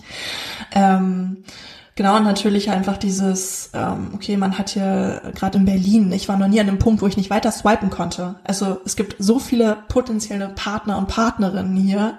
Und es ist halt ein leichtes, dann da einfach weiter zu swipen, wenn man sich halt so denkt, ja, passt halt vielleicht doch nicht so für mich. Ähm, obwohl ich das auch nicht verstehe, weil er hat mir ja alle positiven Signale gesendet und wir haben uns ja wirklich über die krassesten Themen unterhalten. Aber es kann natürlich auch sein, dass ihm das zu viel war und zu tief war und er sich dann irgendwie sich nicht gut gefühlt hat, dass es schon direkt beim ersten Date so tiefgründig war und er mir vielleicht irgendwas erzählt hat, was er sonst nicht so erzählt hätte. Ähm, und ihm das halt jetzt dann unangenehm ist. Es gibt halt tausend Gründe. Aber das war so ein krasser Prozess dann auch für mich, das einzuordnen und zu verstehen, hey, das hat wahrscheinlich nichts mit dir direkt zu tun. Es kann ja wirklich tausend Gründe haben, ne? Wer weiß, vielleicht hat sich die Ex-Freundin gemeldet. Oder ähm, er hat sich parallel noch mit irgendwie einem anderen Mädel getroffen und die fand er dann doch irgendwie cooler. Ähm, aus welchem Grund auch immer. So, und damit dann irgendwie so einen Umgang zu finden. Und ich weiß auch noch, diese zwei Wochen, die danach waren, so, ich habe immer, wenn mein Handy gebingt hat, bin ich dahin gerannt, weil ich dachte, vielleicht schreibt er jetzt doch, vielleicht war seine Mama im Krankenhaus oder ihm ist irgendwas passiert, er hat sein Handy verloren, keine Ahnung was. Man wartet halt auf diese Erklärung. Das ist halt wie so, also Hoffnung ist ein Arschloch in dem Fall. Ja.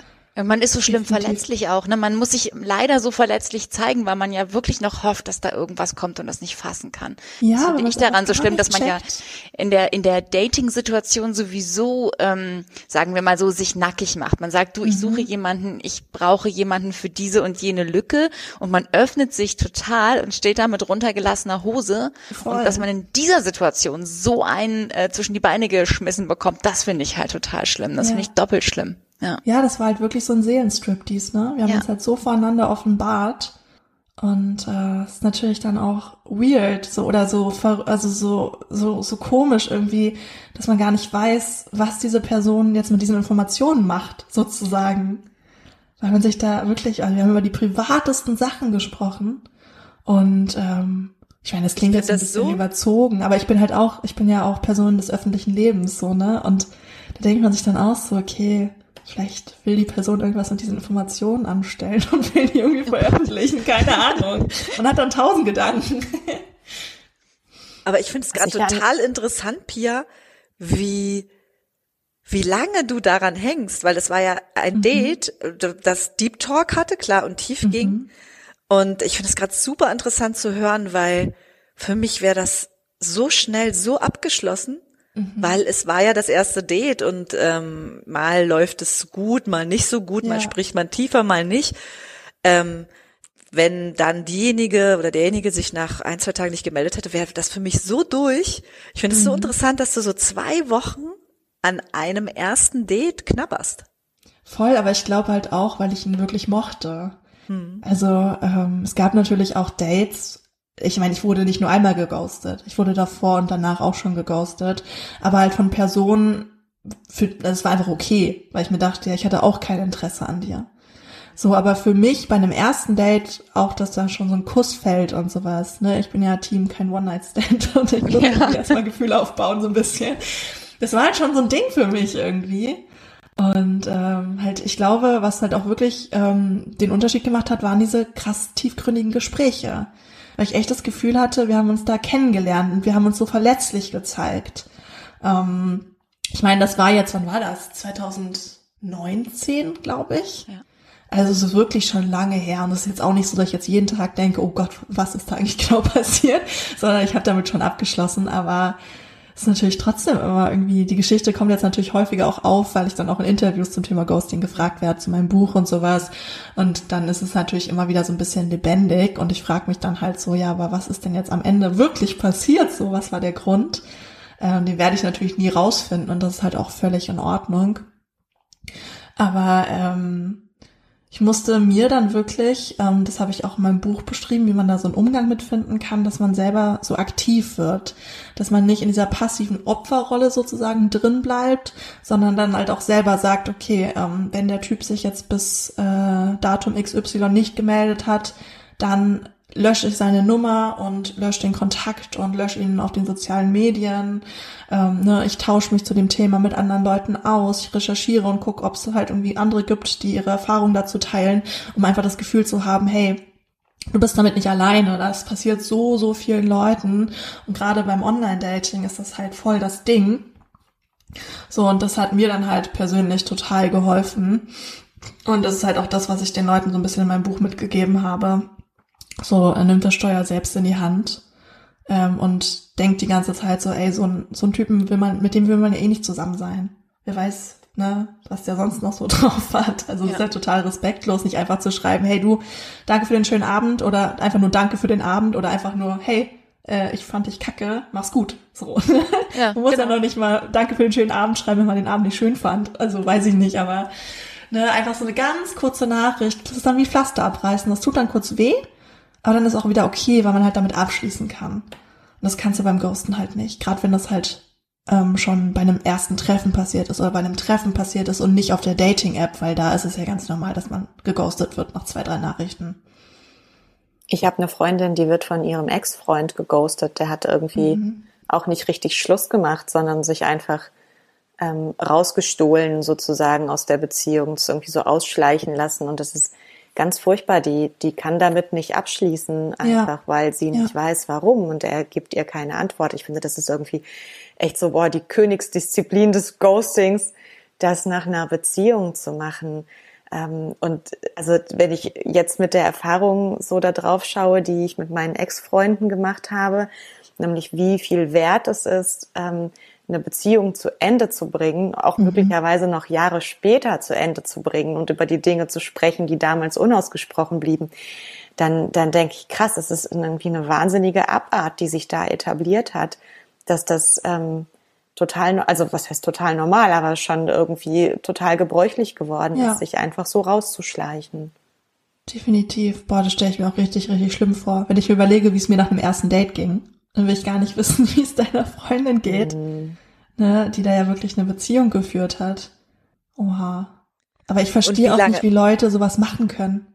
Also, wie kann man das einer anderen Person denn antun?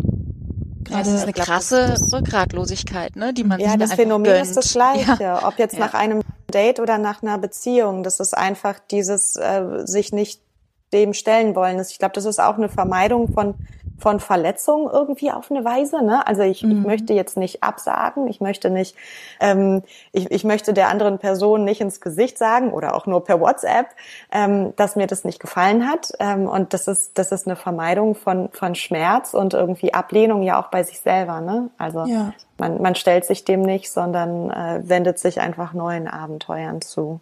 Das habe ich auch ähm, in der Studie gelesen, das fand ich ganz spannend. Ähm, ein, Grund, äh, ein Grund, warum Leute ghosten, ist wohl, dass ähm, die Person, die ghostet, denkt, dass sie der anderen Person damit einen Gefallen tut. Weil es ja schmerzhafter ist, sozusagen die Wahrheit zu erfahren, der anderen Person ins Gesicht zu sagen oder zu schreiben, ähm, dass man halt kein Interesse hat. Und dass es da dann schmerzloser ist, sozusagen für die andere Person, ähm, dass die ghostende Person einfach nichts schreibt. Finde ich auch so verrückt das irgendwie so zu denken. Echt krass. Ja, das würde mich echt äh, mal interessieren. Was ja. sagen diese Leute selber? Ja, also da gab es ganz, ganz verschiedene Gründe. Ähm, klar, das fängt halt schon bei den Dating-Apps an. Also Ghosting ist ja super breit gefasst, ne? Also man, man wird ja theoretisch schon geghostet, wenn man eine Nachricht schreibt und kriegt keine Antwort. Mhm. So, aber ähm, es ist dann halt bei den Dating-Apps natürlich so, und das muss ich auch von mir aus sagen, also ich habe auch oftmals mit mehreren Männern gleichzeitig geschrieben und ähm, habe mich dann halt vielleicht mit ein, zwei irgendwie besser verstanden als mit den anderen. Es war irgendwie lustiger und es hat mehr geweibt. Und dann sind die anderen halt leider auch unter den Tisch gefallen bei mir. Und ich habe nicht mehr geantwortet. So, weil ich einfach gar kein Interesse mehr hatte. Also klar, wenn die mir dann nochmal geschrieben haben, so nach dem Motto, hey Pia, was ist los? Warum antwortest du nicht mehr? Dann habe ich natürlich geschrieben, habe gesagt, hey du, pass auf, tut mir leid. So. Ähm, aber ich habe halt jemanden kennengelernt, ähm, der vielleicht besser passt so. Aber ähm, das machen halt auch die wenigsten, dass sie da irgendwie dann nochmal eine Erklärung schicken. Ähm, das passiert halt super, super häufig auf den Dating-Apps. Ähm, und ansonsten, ja, dass halt wirklich irgendwie ähm, sich eine Ex-Beziehung wieder gemeldet hat, dass man irgendwie das gemerkt hat, man hat irgendwie gar keinen Kopf dafür. Ähm, dass man halt, wie gesagt, noch mit anderen geschrieben hat und die waren dann irgendwie doch interessanter. Dann halt, dass halt natürlich irgendwie wirklich was passiert ist, dass man sich von den Dating-Apps gibt's auch, das habe ich auch gemacht. Ich war mal so kurz vor einem Dating-Burnout. Also es war wirklich, ich habe echt, boah, ich habe so häufig die Dating-Apps gelöscht, weil ich einfach fix und alle war, weil es un unfassbar anstrengend war. Ich war auf, boah, ich weiß nicht, ich sag bei jedem Interview ein bisschen eine andere Zahl, aber irgendwo so zwischen 50 und 70 erste Dates hatte ich mit äh, Männern, die ich online kennengelernt habe. Und ähm, ich habe dann einfach die Dating-Apps gelöscht und ich habe mich halt nicht von den Männern verabschiedet, mit denen ich da gerade geschrieben hatte, weil ich in dem Moment nur an mich gedacht habe. Und äh, ich meine, das wäre ja auch Ghosting, ne? Deswegen, ich habe halt, also ich bin Opfer von Ghosting geworden des Öfteren, aber ich habe halt auch selber geghostet, aber natürlich nicht an so einem Punkt, wie äh, der Punkt, wo ich dann geghostet wurde von diesem Typen mit den 36 Fragen. Sondern häufig ist der Punkt ja, also was bei uns auch immer ankommt, diese Leute, die eigentlich also gar nicht darauf aus sind, jemanden zu treffen, sondern die wollen so mhm. schreiben, schreiben, schreiben, ein bisschen was rausfinden, ja. vielleicht auch so ein bisschen flirten. Ja. Ähm, und äh, sich ein gutes Gefühl abholen oder ja. so denke ich, und ähm, dann plötzlich verschwinden aus dem Nichts heraus, ohne dass irgendwas ein böses Wort gefallen wäre oder man ja. irgendetwas ausgetauscht hätte, was den anderen hätte abstoßen können, sondern einfach mittendrin ist Ende. Weg ja, voll. Sie. Das ja. habe ich auch erfahren, dass ich dann irgendwie, wenn ich, also ich habe häufig dann den ersten Schritt gemacht sozusagen und habe dann ganz offensiv nach einem Date, nach einem Date gefragt, habe gesagt, hey, ich finde dich voll sympathisch, hast du Lust, irgendwie abends ein Bier trinken zu gehen und einen Tonic oder keine Ahnung was oder irgendwie Darts spielen zu gehen. Ähm, und an dem Punkt wurde ich auch häufig dann geghostet. Und ähm, das habe ich mir dann aber damit erklärt, ähm, dass halt viele auf den Dating-Apps halt wirklich gar nicht auf Dates aus sind, sondern die sich nur unterhalten wollen oder halt eben nur ein gutes Gefühl bekommen wollen, das Gefühl haben, irgendwie sie können jeder haben, so, ne, und Bestätigung, die aber eigentlich zu Hause sind, Familie haben, Kinder haben, keine Ahnung was, und die Beziehung auch gar nicht durch eine andere Person gefährden möchten sozusagen, sondern halt, dass so eine rein Online-Sache ist. Und ähm, da wurde ich halt wirklich auch häufig geghostet, ja. Hören wir auch immer wieder. Es ist ein merkwürdiges Phänomen, dieses, mhm. ähm, ich, ich brauche mal ein bisschen was. Es ist halt auch schnell verfügbare Ware, ja. Also ich meine, wie ja. lange dauert es, sich irgendwo anzumelden? Musst ja nicht mal unbedingt ein Foto hochladen. Das, da bist du dann fünf Minuten mit beschäftigt. Dann bist du drin und kannst sofort theoretisch dir ein gutes Gefühl äh, holen. Musst mhm. nicht mal das Haus dafür verlassen. Das ist eben auch so leicht zu konsumieren wie ein McDonalds-Burger, ne? Also ja. ja. Voll. Jetzt, wo ihr das gerade sagt, ne, ich habe ja ein befreundetes Pärchen, das sind zwei Männer, die sind jetzt auch schon seit 20 Jahren zusammen.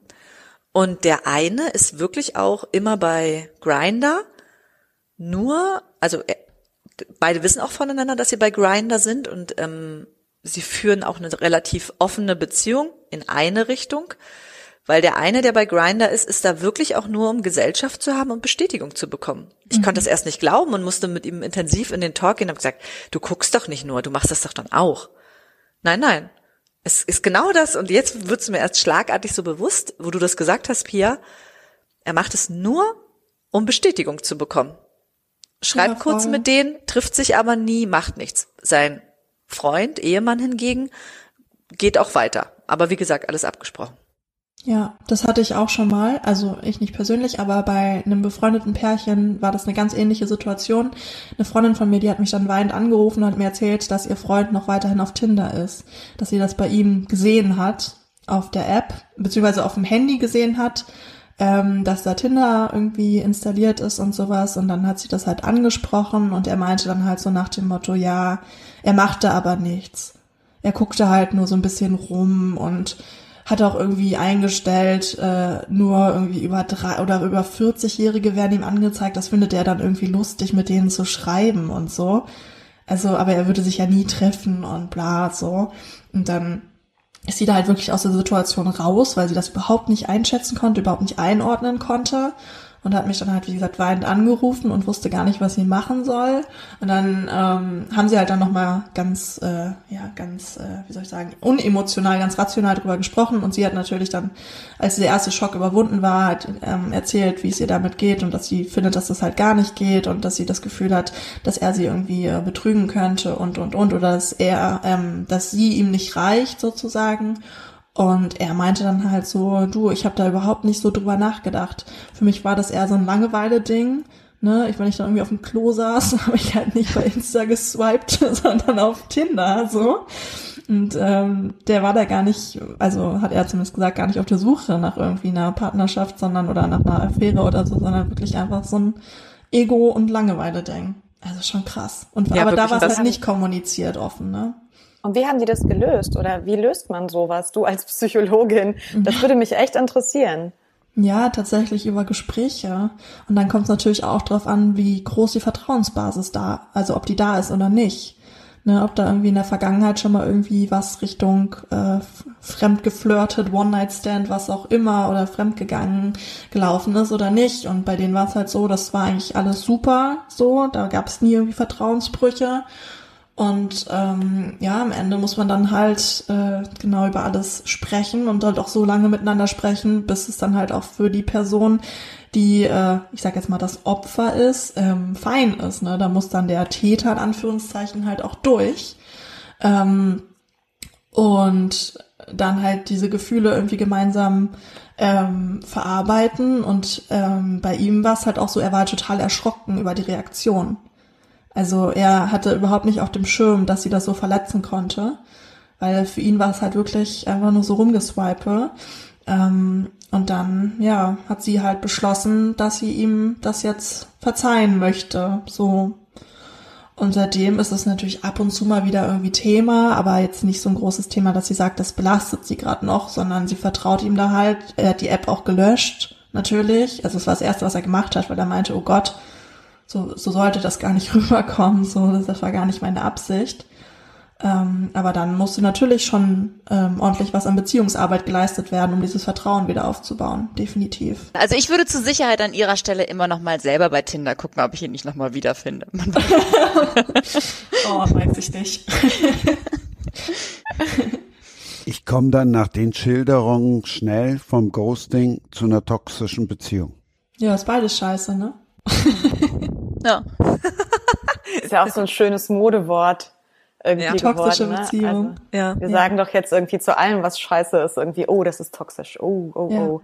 Was, wo würdest du denn eine echte toxische Beziehung eigentlich ansetzen? Wo beginnt die? Oh, das ist super schwer. Ähm, ich habe mich auch echt schwer getan. Ich habe dazu ein Kapitel im Buch geschrieben und es war super, super schwer, erstmal ähm, eine Definition zu finden. Und das ist auch das Problem bei dieser, bei diesem ganzen Toxischen. Ähm, es ist halt nicht einheitlich definiert. Und dementsprechend gibt es auch kaum Forschung zu dem ganzen Thema, beziehungsweise gar keine Forschung, weil ähm, das total, ähm, total individuell ist, was für einen selbst toxisch ist und was nicht.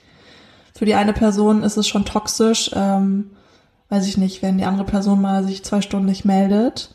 Und für die andere Person ist es halt erst toxisch, wenn das wirklich so eine ähm, Abhängigkeit dann halt auch äh, da entstanden ist irgendwie. Und ähm, die Gefühle der, also von einem halt irgendwie von der, von dem Gemütszustand der anderen Person abhängig ist zum Beispiel. Ähm, deswegen, ich habe da auch keine einheitliche Definition. Das ist aber auch das große Problem, weil jeder schmeißt mit diesem Begriff um sich und keiner weiß, was es eigentlich genau bedeutet, beziehungsweise es bedeutet für jeden irgendwie ein bisschen was Unterschiedliches. Ja, und ich muss sagen, ich war auch in so einer, ähm, also ich, war, ich weiß nicht, ob wir wirklich zusammen waren. Keine Ahnung, aber es war auf jeden Fall so eine toxische Dating-Geschichte. Es war damals noch in den USA. Ich hab, äh, bin nach dem Abi für zwei Jahre in die USA gegangen und habe dann Amerikaner kennengelernt. Und ich weiß noch, ich war so voll stolz. Es war einfach so cool, so einen American Boyfriend zu haben. Und meine ganzen Freundinnen waren so, oh mein Gott. So, ne? Es war einfach mega cool. so. Aber ähm, es war unglaublich schwer mit ihm. Ich habe ihn über Facebook kennengelernt, weil ich ich war diese Vorstellung einfach mega cool, so einen American Boyfriend zu haben und dachte, komm, ich nehme es jetzt selbst in die Hand. Dating-Apps war, zumindest in meiner Lebensrealität, war irgendwie nie so Thema. Es war halt 2012 war das, ja. Und ähm, dann habe ich einfach ähm, bei der Uni geschaut, äh, die da in der Nähe war von dem Ort, wo ich gewohnt habe und äh, habe halt irgendwelche heißen Typen angeschrieben und äh, den Freundschaftsangebote geschickt. so völlig random, wo ich mir heute auch so denke, Pia, was war denn da los, ey? Naja, und einer hat sich auf jeden Fall auch zurückgemeldet. Mit dem ging dann dieses toxische Ding los. Ähm, ja, der hat äh, mich immer wieder hängen gelassen, wenn wir dann uns verabredet haben auf ein erstes Date. Der hat immer so dann irgendwie in der letzten Minute noch abgesagt und so, so gesagt so, äh, ja, today is not a good day for a first date. So, so völlig random, ohne mir wirklich einen Grund zu nennen. Und dann äh, hatten wir unser allererstes Date tatsächlich äh, beim Kieferorthopäden. so, so ein Ding. Ach Gott, ey. Also, ihr müsst wissen, ne, ich war 20, komplett, also komplett verliebt in diese Idee, einen American Boyfriend zu haben. Ich wollte unbedingt diesen Typen haben. So. Und ähm, er hatte dann wieder abgesagt, unser erstes Date, weil er halt irgendwas mit seinen Weisheitszähnen hatte. Und dann dachte ich mir irgendwann so, boah, ganz ehrlich. Dann habe ich ihn gefragt, ob ich ihm helfen kann, ob ich ihn dahin fahren soll zur OP, zum Kieferorthopäden. Und dann war er natürlich total dankbar, weil der auch irgendwie 20 Meilen entfernt war und ich hatte ein Auto für meine Gastfamilie. Ja, und dann äh, habe ich ihn das erste Mal äh, vor seinem Haus getroffen, als er dann mein Auto eingestiegen ist. Wo ich mir auch heute so denke, was Hölle habe ich mir dabei gedacht? Und dann bin ich, äh, ja, dann habe ich ihn ähm, zum Kieferorthopäden gefahren. Und dann äh, wurde der da operiert, hat seine Weisheitszähne rausbekommen. Ich habe dann auf ihn gewartet bei Dunkin' Donuts, das war da um die Ecke. Und dann habe ich ihn abgeholt und äh, er war völlig benebelt, so aus wie ein Hamster. und dann saß er neben mir und hat nur noch irgendeine Scheiße gelabert im Auto, war komplett sediert noch. Und dann habe ich Voll ihn... Lachgas. Also, nee, der, also ganz komisch. Und ich dachte mir sowieso, was passiert hier gerade so, ne? Und dann äh, habe ich ihn noch ins Bett gebracht. Und äh, ja, dann haben wir offiziell gedatet, dann haben wir uns auch ab und zu mal gesehen, aber immer nur dann, wenn er wollte und konnte. Ähm, ne, wenn ich irgendwie einen Vorschlag gemacht habe, dann ja, hat er sich immer zu spät gemeldet irgendwie, wenn es dann schon ja, zu spät war oder dieser, das Ding da schon vorbei war. Und das war wirklich so eine krasse emotionale Abhängigkeit. Ich bin halt immer, ich habe mein ganzes Leben nach ihm geplant sozusagen, um immer die Option offen zu halten, dass ich ihn abends noch sehen könnte, wenn er dann doch sagt, dass er Zeit hat. Ähm, und er war auch, also ich habe es jetzt in meinem Buch nicht so genau betitelt, aber er hatte auf jeden Fall narzisstische und auch Borderline-Züge. Ähm, er hat mich zum Beispiel auch nachts rausgeschmissen, ähm, weil er irgendwie so, der hat mich nachts um zwei hat er mich wach gemacht und meinte, ich muss jetzt gehen, er kann nicht mehr mit mir in einem Raum sein. Und äh, ja, dann musste ich gehen. So, dann bin ich mitten in der Nacht nach Hause gefahren. Ähm, so total viele Sachen, wo ich mir heute so denke, ey Pia, was war denn da los? Wie konntest du das denn mit dir machen lassen? Ähm, auf der anderen Seite war der aber auch total toll und total lieb und total ähm, aufmerksam und charmant und hat mir irgendwie äh, Blumen mitgebracht, irgendwelche Luftballons gekauft und keine Ahnung was, auch so voll kreativ. Und ich habe dann in meinem Buch die Metapher mit dem Bertie Bots Bohnen ähm, gefunden, die sehr passend ist. Ich weiß nicht, ob ihr kennt, kennt ihr Bertie Bots Bohnen an der Geschmacksrichtung von Harry Potter? Nein. Ja. Nein. Ja, großartig. Wer hat nein Wir haben gesagt? gerade welche zu Jemand Hause. Harry Potter nicht gesehen. Yvonne und Was? Nicole haben Harry Potter nicht gesehen. Nee, Was? wir mögen Harry Potter gar nicht. Es tut mir leid. Ich habe das erste Buch gelesen, aber die Filme grauenhaft. Oh, okay, Also wir aber haben das, sie gerade zu Hause und, und meine. Tochter macht sich immer einen ganz großen Spaß, indem sie mir eine hinhält und, und sagt so, ja, guck mal, es könnte jetzt Regenwurm sein oder Zitrone. Man weiß es nicht. Probier es aus. Witzig. Also äh, ganz kurz äh, für alle, die es nicht kennen, Bertie Bots Bohnen sind halt äh, ja Bohnen aller Geschmacksrichtungen. Du weißt halt vorher nicht, welche, ist ein bisschen wie Jelly Beans und du weißt halt vorher nicht, welche Geschmacksrichtung du bekommst. Es gibt äh, geile Geschmacksrichtungen, irgendwie Kaffee, Apfel, Erdbeergeschmack, so das gängige, aber es gibt halt auch richtig eklige, wie, keine Ahnung, Regenwurm oder vollgekackte Windel oder sowas. Ähm, und ich habe dann diese Dating-Situation mit Bertie Bots Bohnen aller Geschmacksrichtungen Essen ähm, verknüpft oder verglichen, weil ähm, ne, wenn du also wenn du so eine Bohnenpackung in der Hand hältst und dann hast du eine gute Bohne, weil es gab ja auch äh, gute Momente bei uns, ähm, dann isst du weiter und dann hast du eine schlechte Bohne, dann brichst du kurz ein bisschen, aber du isst trotzdem weiter, weil du weißt, da sind noch gute Bohnen in dieser Packung. Und du weißt halt vorher immer nicht, was du bekommst. Und in der Psychologie spricht man da auch von der variablen Verstärkung, dass man ähm, sich noch, also das Verhalten noch stärker ist sozusagen, wenn man nicht jedes Mal belohnt wird, sondern wenn es halt dann auch irgendwie, äh, ja, wie so Misserfolge oder sowas oder auf jeden Fall keine Belohnungen zwischendurch gibt, dass man dann eher dran bleibt. Das ist ursprünglich, hat, äh, ich weiß nicht, ob das Skinner war, irgendein Psychologe, so ein bekannter Psychologe hat das mit Tauben damals erforscht, ähm, und hat halt gesehen, dass die Tauben, wenn sie jedes Mal ähm, Futter bekommen haben, wenn sie irgendwie gepickt haben, dass sie irgendwann aufgehört haben zu picken, beziehungsweise weniger gepickt haben. Aber wenn sie nur irgendwie jedes drittes Mal, äh, jedes dritte Mal picken an Futter bekommen haben, dass sie dann halt häufiger gepickt haben. Und so ähnlich war das halt auch bei mir, dass ich halt immer dann, ähm, wenn mal die Belohnung ausgeblieben ist, halt mehr wollte und mehr wollte, weil ich wusste, da gibt's noch leckere Bohnen in dieser Bohnenpackung. Und ähm, das hat es für mich irgendwie sehr gut beschrieben. Und ich muss auch sagen, ich glaube, wenn ich damals nicht dann eh nach Hause fliegen musste, weil meine Zeit abgelaufen war in den USA, wäre ich da nicht so leicht rausgekommen. Also bei uns war es dann wirklich die Entfernung. Und dann hat er irgendwie nachts mich immer angerufen bei Skype und so. Und ich habe immer mal so gesagt, ey, Dude, ich schlafe so, ne? Und dann ist er da völlig abgegangen und ähm, irgendwann dachte ich mir so, nee, habe ich gar keinen Bock mehr drauf und konnte mich dann so ganz gut von ihm lösen. Ich krieg teilweise, ich glaube bis vor zwei Jahren habe ich immer noch Nachrichten von ihm bekommen. Ähm, mal irgendwie so Hassnachrichten, wie ich ihm das alles antun konnte, irgendwie einfach zu gehen und ähm, mal aber auch so Nachrichten wie, ja, ich wünschte, ich könnte dich noch einmal in meinen Arm halten oder so. Also völlig creepy shit. Ähm, Genau, aber ich glaube, das ist super, super schwer. Also es wäre für mich super, super schwer gewesen aus dieser toxischen Beziehung. Also es war noch nicht mal eine Beziehung. Wir waren ganze fünf Minuten zusammen oder vielleicht zehn. Ähm, und zwar gab es einen Moment, wo er dann bei Facebook eingestellt hat, dass er jetzt in einer Beziehung mit mir ist. Oh, ich habe mich so gefreut. Ich dachte mir endlich, endlich sieht er, was er an mir hat und endlich empfindet er das, was ich auch für ihn empfinde. Und nur um dann zu sehen, okay, zehn Minuten später war das wieder weg. war er nicht mehr in einer Relationship, sondern war wieder Single und meinte dann, äh, dass er dann gemerkt hat, dass er doch noch nicht so da ist. Ähm, genau, aber ich glaube, wenn ich damals nicht zurückfliegen äh, musste, gemusst hätte, dann wäre ich echt super, super schwer dann rausgekommen. Deswegen, ich kann immer alle Leute verstehen, die halt ähm, sagen, sie kommen aus so einer toxischen Geschichte nicht raus. Ja, also ich finde, was ich schlimm daran finde, ist, dass es immer so äh, schwach wirkt. Ja, also es wird immer gleich so negativ belegt. Du, da, du kommst da nicht raus, du lässt dich mhm. so missbrauchen und fertig machen. Aber auf der anderen Seite ist es doch immer nur eigentlich, also es resultiert ja aus dem Wunsch, gewollt zu werden, ne? was ja eigentlich was Positives ist und was ja. Gutes über diesen Menschen aussagt. Und es ist so schade, dass das immer so negativ behaftet ist, als wäre man jemand, der sich äh, nicht für sich selber verantwortlich sein mhm. könnte, was mhm. ja nicht stimmt. Ne? Voll. Ja. Aber es ist halt trotzdem, also klar, das ist halt auch das Wichtige, man kommt da raus. Aber ähm, es dauert halt eine gewisse Zeit. Man muss sich vielleicht Hilfe holen. Und ich habe dann auch mit einer Paartherapeutin darüber gesprochen und sie meinte halt auch so, das Wichtigste ist wirklich, dass man das Gefühl hat, aufgefangen zu werden. Wenn man diesen Schritt dann geht, dass man nicht alleine da ist, sondern dass dann wirklich Leute da sind, die einen da drin bestärken und für einen da sind.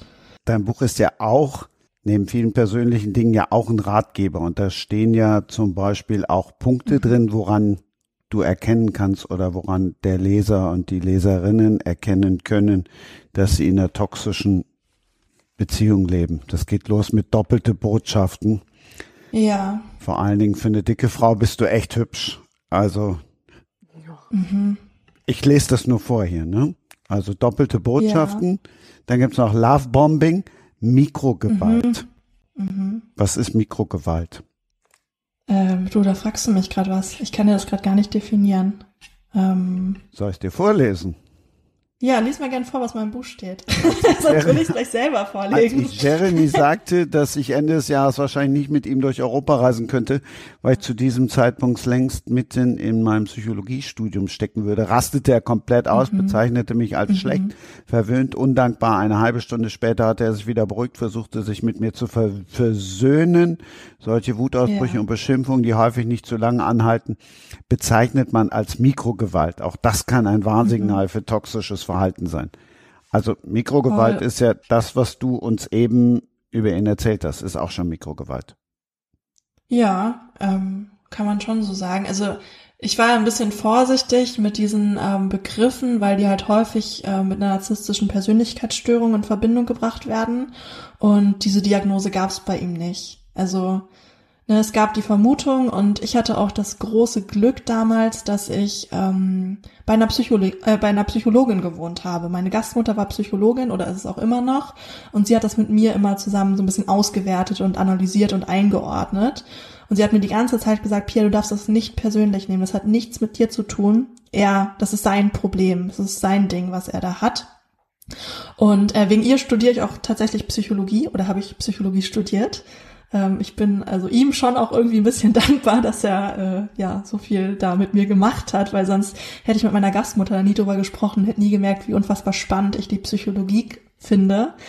Ähm, Genau, aber jetzt, wo du gerade so bei den Punkten warst, also zum Beispiel äh, so übermäßige Kontrolle kann auch noch ein Zeichen sein, dass man irgendwie das Handy der anderen Person checkt, dass man irgendwie so in der Wohnung rumschnüffelt, ähm, genau die ganze Zeit wissen will, wo die andere Person ist, ähm, Ne, das heißt dann häufig so dem, der anderen Person gegenüber so, hey, ich mache mir doch nur Sorgen und möchte auf dich aufpassen. Und dann wird es halt von der anderen Person auch so aufgefasst, dass sie denken, oh, das ist aber süß. Ne? Aber eigentlich ist das total toxisch. Oder auch dieses äh, typische Gaslighting, das haben, glaube ich, das ist auch recht bekannt. Das ist auch, glaube ich, mal der Begriff ist auch durch die Medien gegangen. Das ist halt, ähm, wenn eine Person so ganz absichtlich äh, Fakten und Tatsachen verdreht bis man dann selber gar nicht mehr weiß, was jetzt überhaupt wie passiert ist und äh, man halt irgendwie anfängt, so an diesen eigenen Erinnerungen zu zweifeln. Ja, ist schon wirklich krass irgendwie, was, was eine andere Person mit einem anrichten kann. Bevor wir ja gleich mit den beiden Radio-Expertinnen und Moderatorinnen sprechen, für die ist ja ein einfaches, über alles zu reden. Katja und Pia, die Frage an euch. Haben euch eure Bücher geholfen, dass ihr jetzt locker über alles reden könnt? Mm, also ich glaube, ich konnte schon immer ganz locker über alles sprechen. Ähm, ich habe es halt davor nicht mit der Öffentlichkeit getan, sondern mit meinem Freundeskreis. Ähm, aber mir hat das Buchschreiben tatsächlich dabei geholfen, das alles zu verarbeiten. Ähm, ich habe das halt häufig dann, weil in meinem Buch beschreibe ich halt ähm, viele Dating-Situationen, die halt auch irgendwie, also die meisten, da ist nichts Ernsthaftes draus geworden. Ähm, Und auch diese ganze Ghosting-Erfahrung und so und auch dieses Toxische, also einfach mir die Psychologie dahinter anzuschauen, das hat mir unglaublich geholfen, damit auch irgendwie abzuschließen, auch wenn das jetzt gerade vielleicht nicht so rüberkam, als ich von dem ganzen Ghosting-Thema da erzählt habe. Aber wirklich äh, das für mich einzuordnen und das abzuschließen, ähm, in der Hinsicht hat es mir auf jeden Fall sehr geholfen, würde ich sagen. Ich meinte Katja jetzt natürlich auch in der Öffentlichkeit, sprich zum Beispiel hier im Podcast. ähm, ich habe auch schon vorher ähm, viel und sehr öffentlich über meine Sexualität gesprochen ähm, alle quasi Details meines, meines Körpers und meines Sexlebens vor anderen ausgebreitet. Ähm, wobei mir das Buchschreiben viel mehr geholfen hat, ist nochmal in so eine, in so eine Innenschau zu kommen. Das habe ich ja gerade noch so beschrieben, ne? dieses so meine Muster erkennen und intervenieren können. Und ähm, da würde ich wahrscheinlich äh, in dem, ähm, in, in, in, den, in der Terminierung hier unserer Radio-Ladies bleiben. Ich habe ähm, Selbstwahrnehmung gelernt und über diese Selbstwahrnehmung zu sprechen, das ist etwas, was für mich ganz neu dazugekommen ist. Ähm, ich hatte das Gefühl, ich wäre vorher schon ganz, ganz ordentlich reflektiert und, und wüsste eigentlich, was in mir passiert und ähm, könnte das kommunizieren, aber da waren noch so viele Welten offen für mich, ähm, da finde ich, das ist etwas, das ich gelernt habe, mein, mein wirklich mein Innerstes nach außen zu kehren, ähm, zu meinen Nächsten, zu meinen Beziehungspartnern, zu meiner Familie, in meine Freundschaften, also in meine ganz engen Beziehungen hinein. Yvonne und Nicole, die haben nicht nur drüber geschrieben, die gehen damit nicht nur auf Bühnenshow, die singen sogar über alles. Sie saßen in der Sauna und ich wurde blind. So viel Haar. Ha! Hu! Ha! Die Haare unterm Arm flattern im Aufgusswind. Achselhaar. Ha! Hu! Ha! Es ist so furchtbar eklig. Igelt, igelt. Ich wollte so gern wegsehen, aber ich litt. Sah die Haare schweißbeperlt vor mir.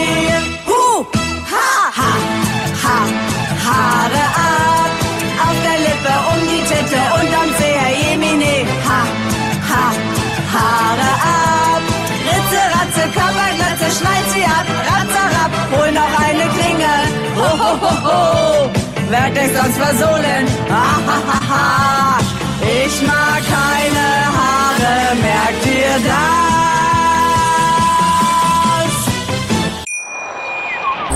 Schatz, ich bin neu verliebt. Was? Drüben. Das ist er. Aber das ist ein Auto. Ja, eben. Mit ihm habe ich alles richtig gemacht. Wunschauto einfach kaufen, verkaufen oder leasen. Bei Autoscout24. Alles richtig gemacht. Das war doch mal ein schöner Cliffhanger. Mhm. Absolut. Sehr gut. Gibt ja. es auf Spotify? Das ist geil. Das gibt als YouTube-Video. Aber auf YouTube gucke ich es mir ja. auch. Sonst hätte ich es direkt in meine Playlist bei Spotify reingeballert. Das ist geil. Ja, sehr gut. Ich bin Fan. Ja. Du, wir haben am Anfang ganz viel, also das war so, ich weiß gar nicht, aus was das herausgeboren wurde, aber man muss ja auch ein bisschen Spaß haben bei dem, was man tut, ne? Mhm. Und äh, da haben wir ganz häufig so Themen, die uns beschäftigt haben im Podcast, nochmal als so Minisong vertont und haben über alles mhm. Mögliche gesungen. Also in den Anfängen unseres Podcasts, den gibt's ja seit 2016, ist an ganz vielen Folgen hinten dran noch ein kleiner Song von uns. Es war immer ein Monsterdrama, das aufzunehmen, weil wir beide überhaupt ja. nicht singen können. Ja. Aber wir hatten unseren Spaß dabei und wir hatten auch immer ein gutes Feedback, weil die Leute halt auch immer gesagt haben, so, ey, komm, das ist lustig, ja, und dieses mhm. äh, manchmal so ernste und schwere Thema, Sexualität und wie sehe ich mich selbst und wie sehen andere mich und bin ich eigentlich okay oder nicht, ist dadurch halt immer so ein bisschen aufgebrochen worden. Voll. Und das hat man Aber ja auch. Ich finde, ihr könnt gut singen. Also im Vergleich wir zu mir. Wir haben guten Produzenten. Pia. Wir haben ja. sehr guten so, Produzenten. Okay. Alles klar. Aber genau das ist es ja, wo wir beide auch denken und sehr viel Feedback bekommen, dass dieser Humor einfach auch total wichtig ist, gerade in der Sexualität, ne? Weil Nicole hat es richtig gesagt, es hat halt oft so eine Schwere, dieses Thema.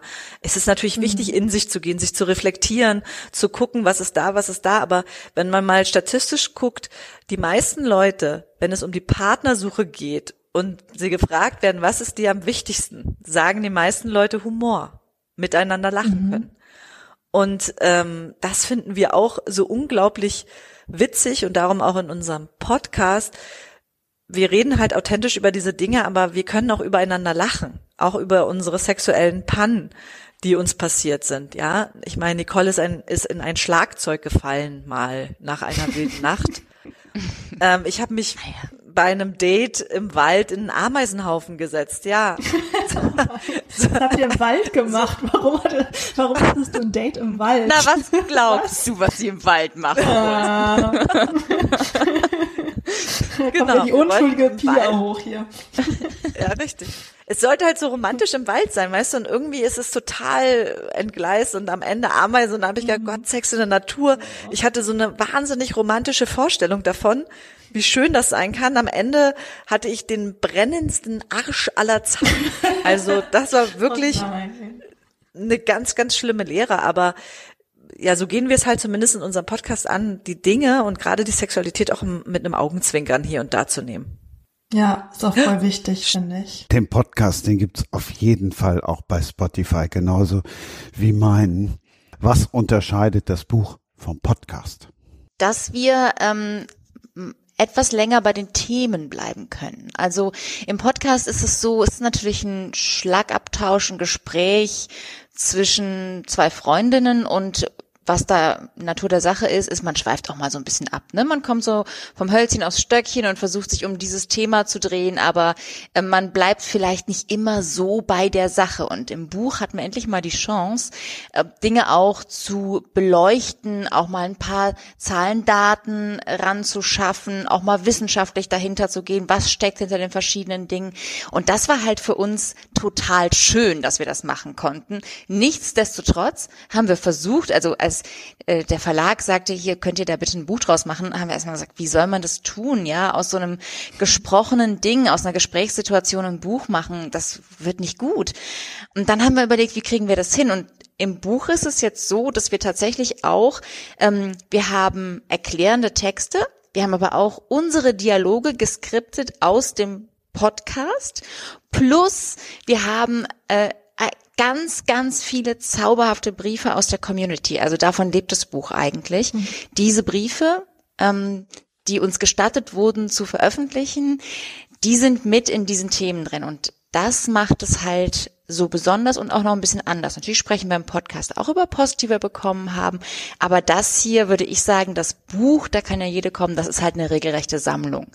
Was wir immer sehr schön fanden, weil es genau das spiegelt, was wir vermitteln wollen, auch im Podcast.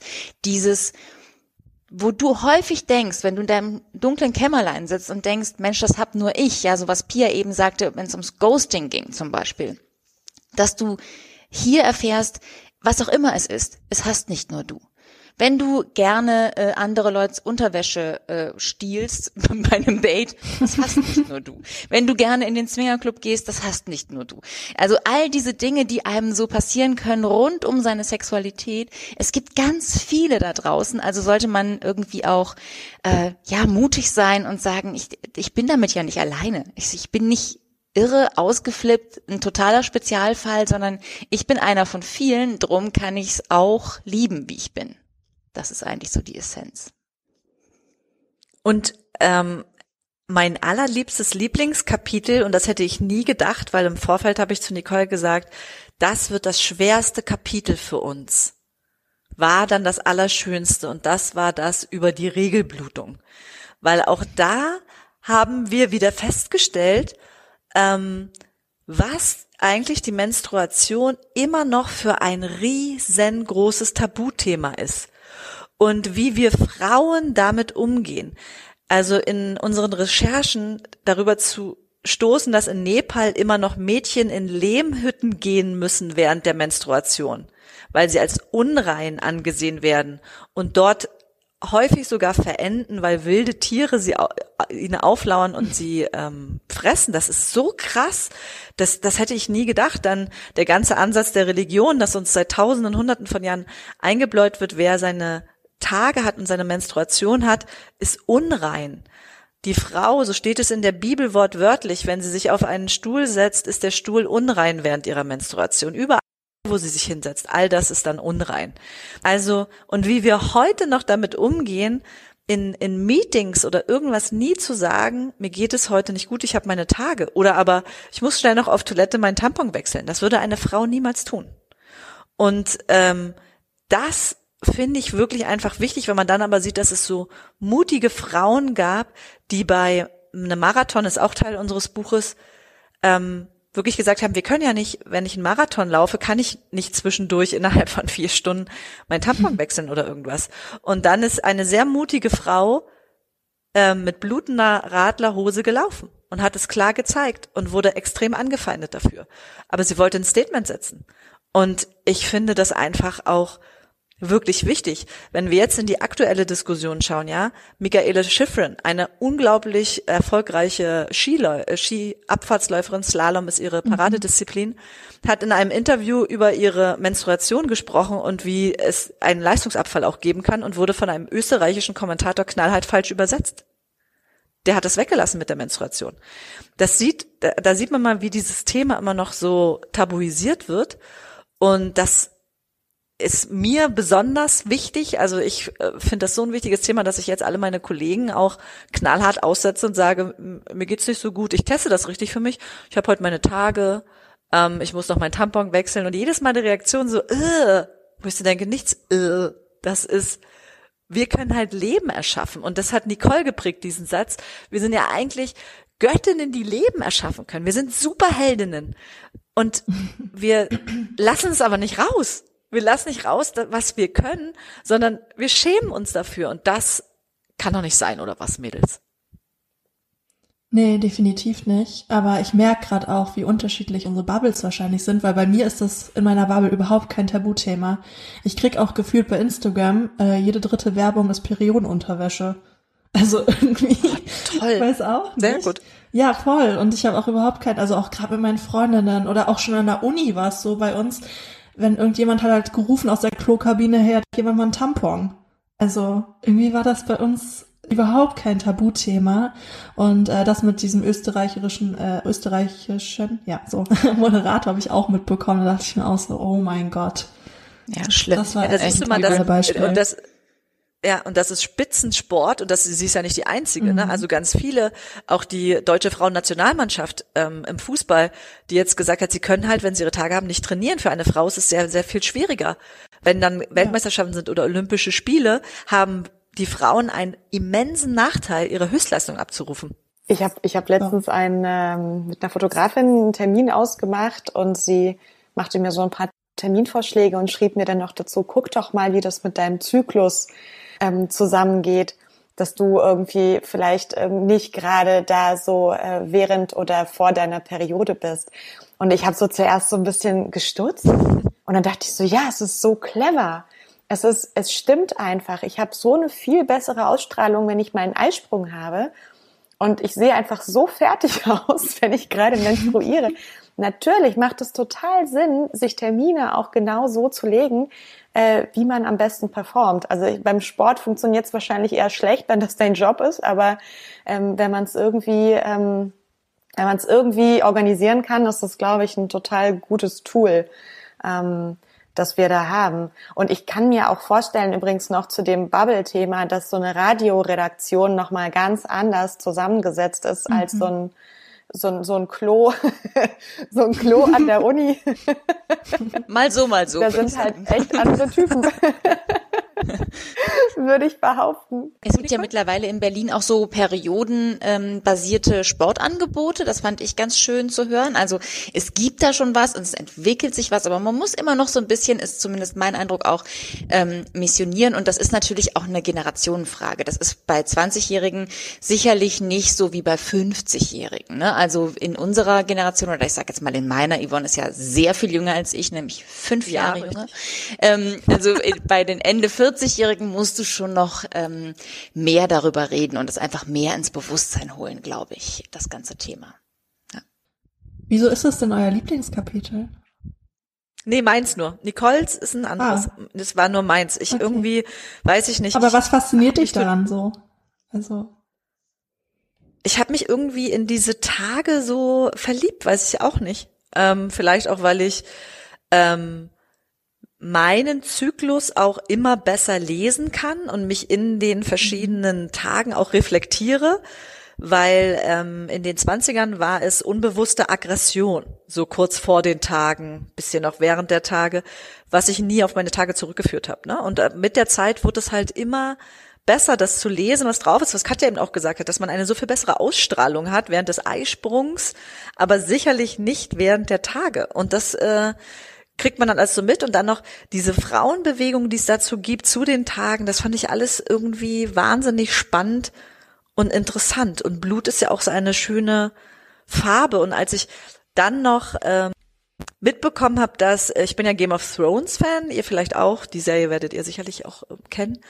Und die äh, Hauptdarstellerin hat einen Comic geschrieben, was wir dann während der Recherchen des Buches rausbekommen haben, ein Comic geschrieben, wo die Superheldin in dem Comic eine menstruierende Superheldin ist. Immer wenn sie ihre Menstruation hat, entwickelt sie absolute Superkräfte, ist alleinerziehende Mutter im wahren Leben und äh, legt ganze Städte in Schutt und Asche immer im Auftrag. Oh, das mache ich aber auch, wenn ich meine Tage habe. Also ich bin dann so schlecht gelaunt, ich lege auch Städte in Schutt und Asche, auf jeden Fall.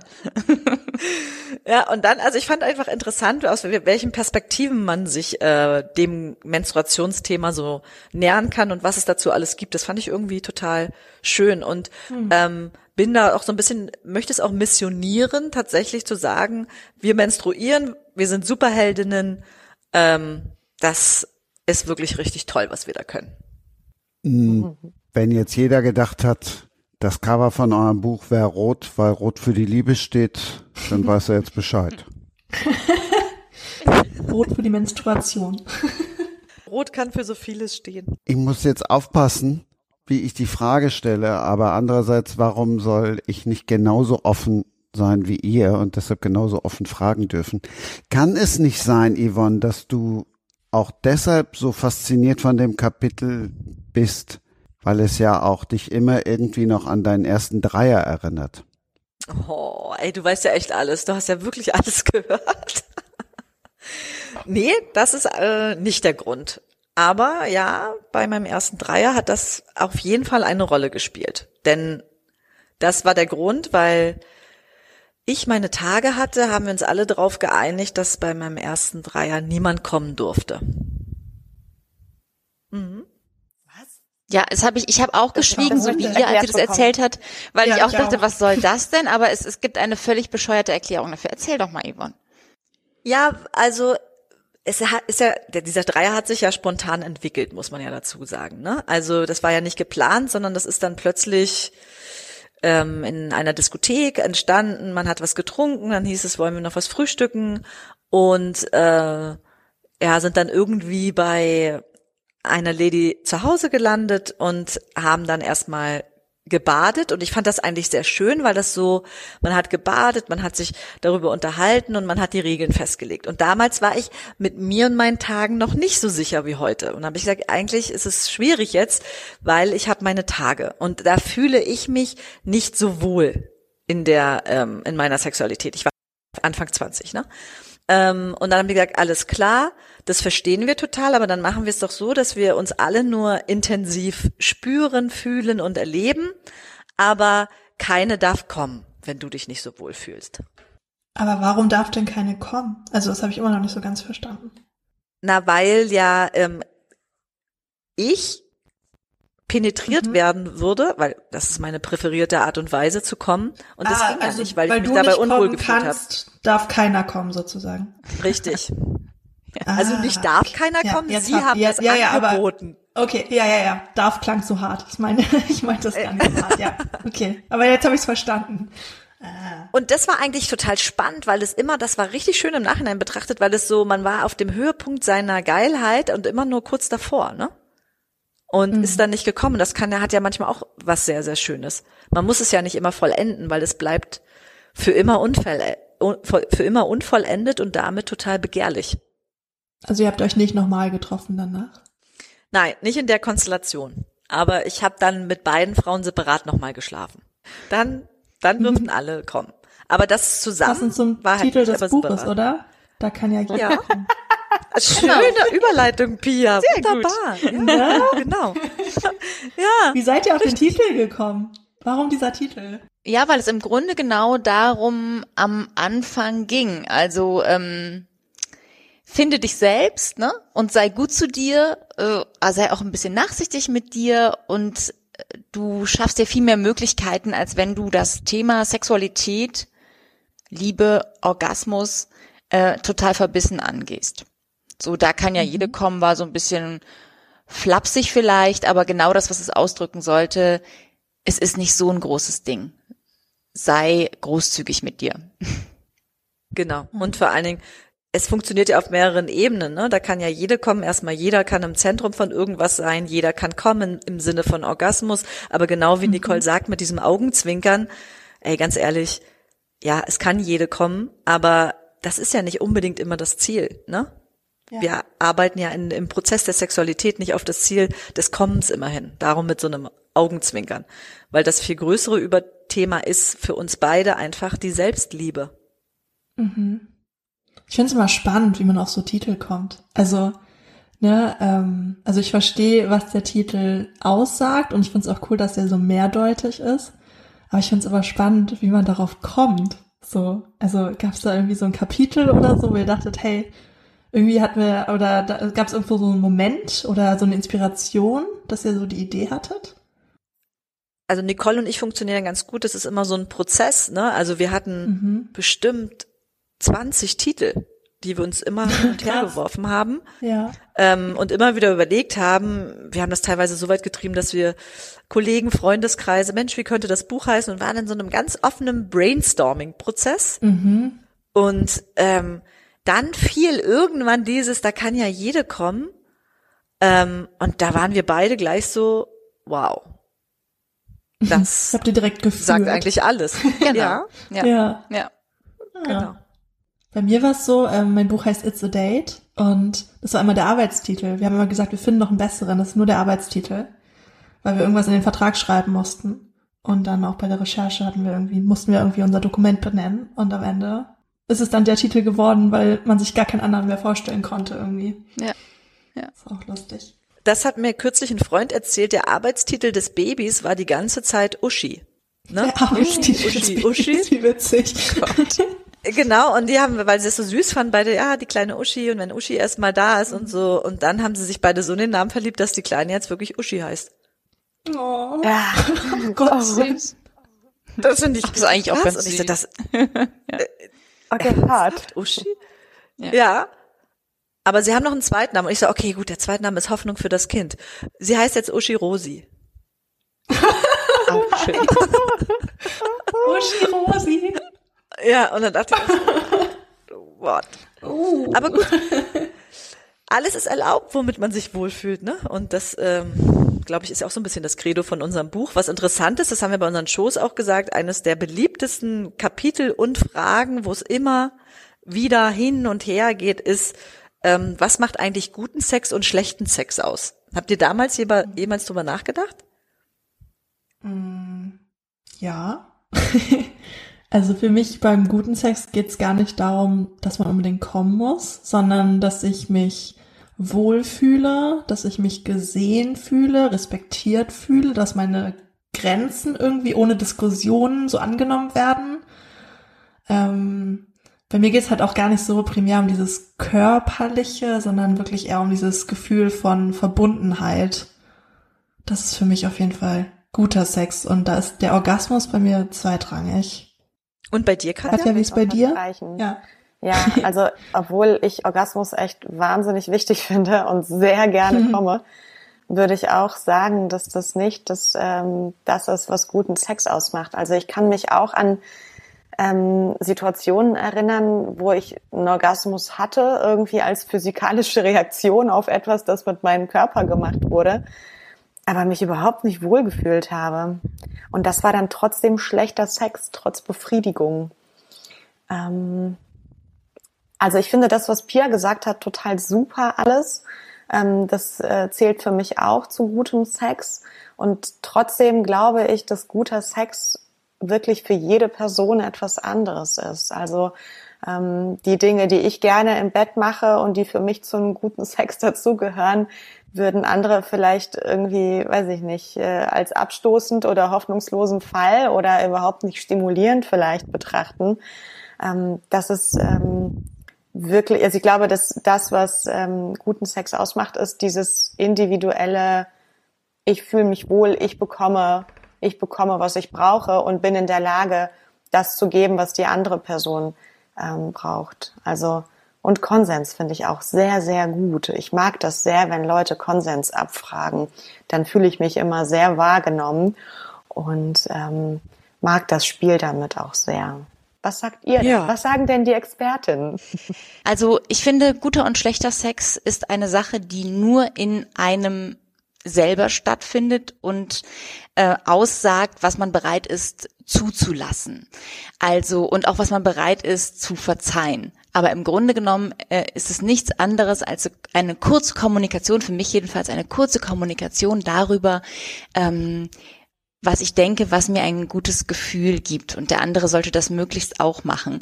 Und ich glaube, dann ist man schon auf, einer, auf einem super guten Weg, äh, ohne, ohne dass man zu viele Hoffnungen, Wünsche und Vorstellungen daran hängt. Denn das alles ist in meiner Wahrnehmung immer so auch belastend, ne? Zu viel zu wollen von dieser einen kleinen Körperlichkeit, die da stattfindet. Es ist ja auch nichts, was, was so ein, so ein Monument ist, sondern etwas, was immer wieder stattfinden kann im Falle. Und was mal so ist und mal so ist. Und es darf irgendwie Ups und Downs geben in diesem, in diesem Ding. Und man kommuniziert darüber.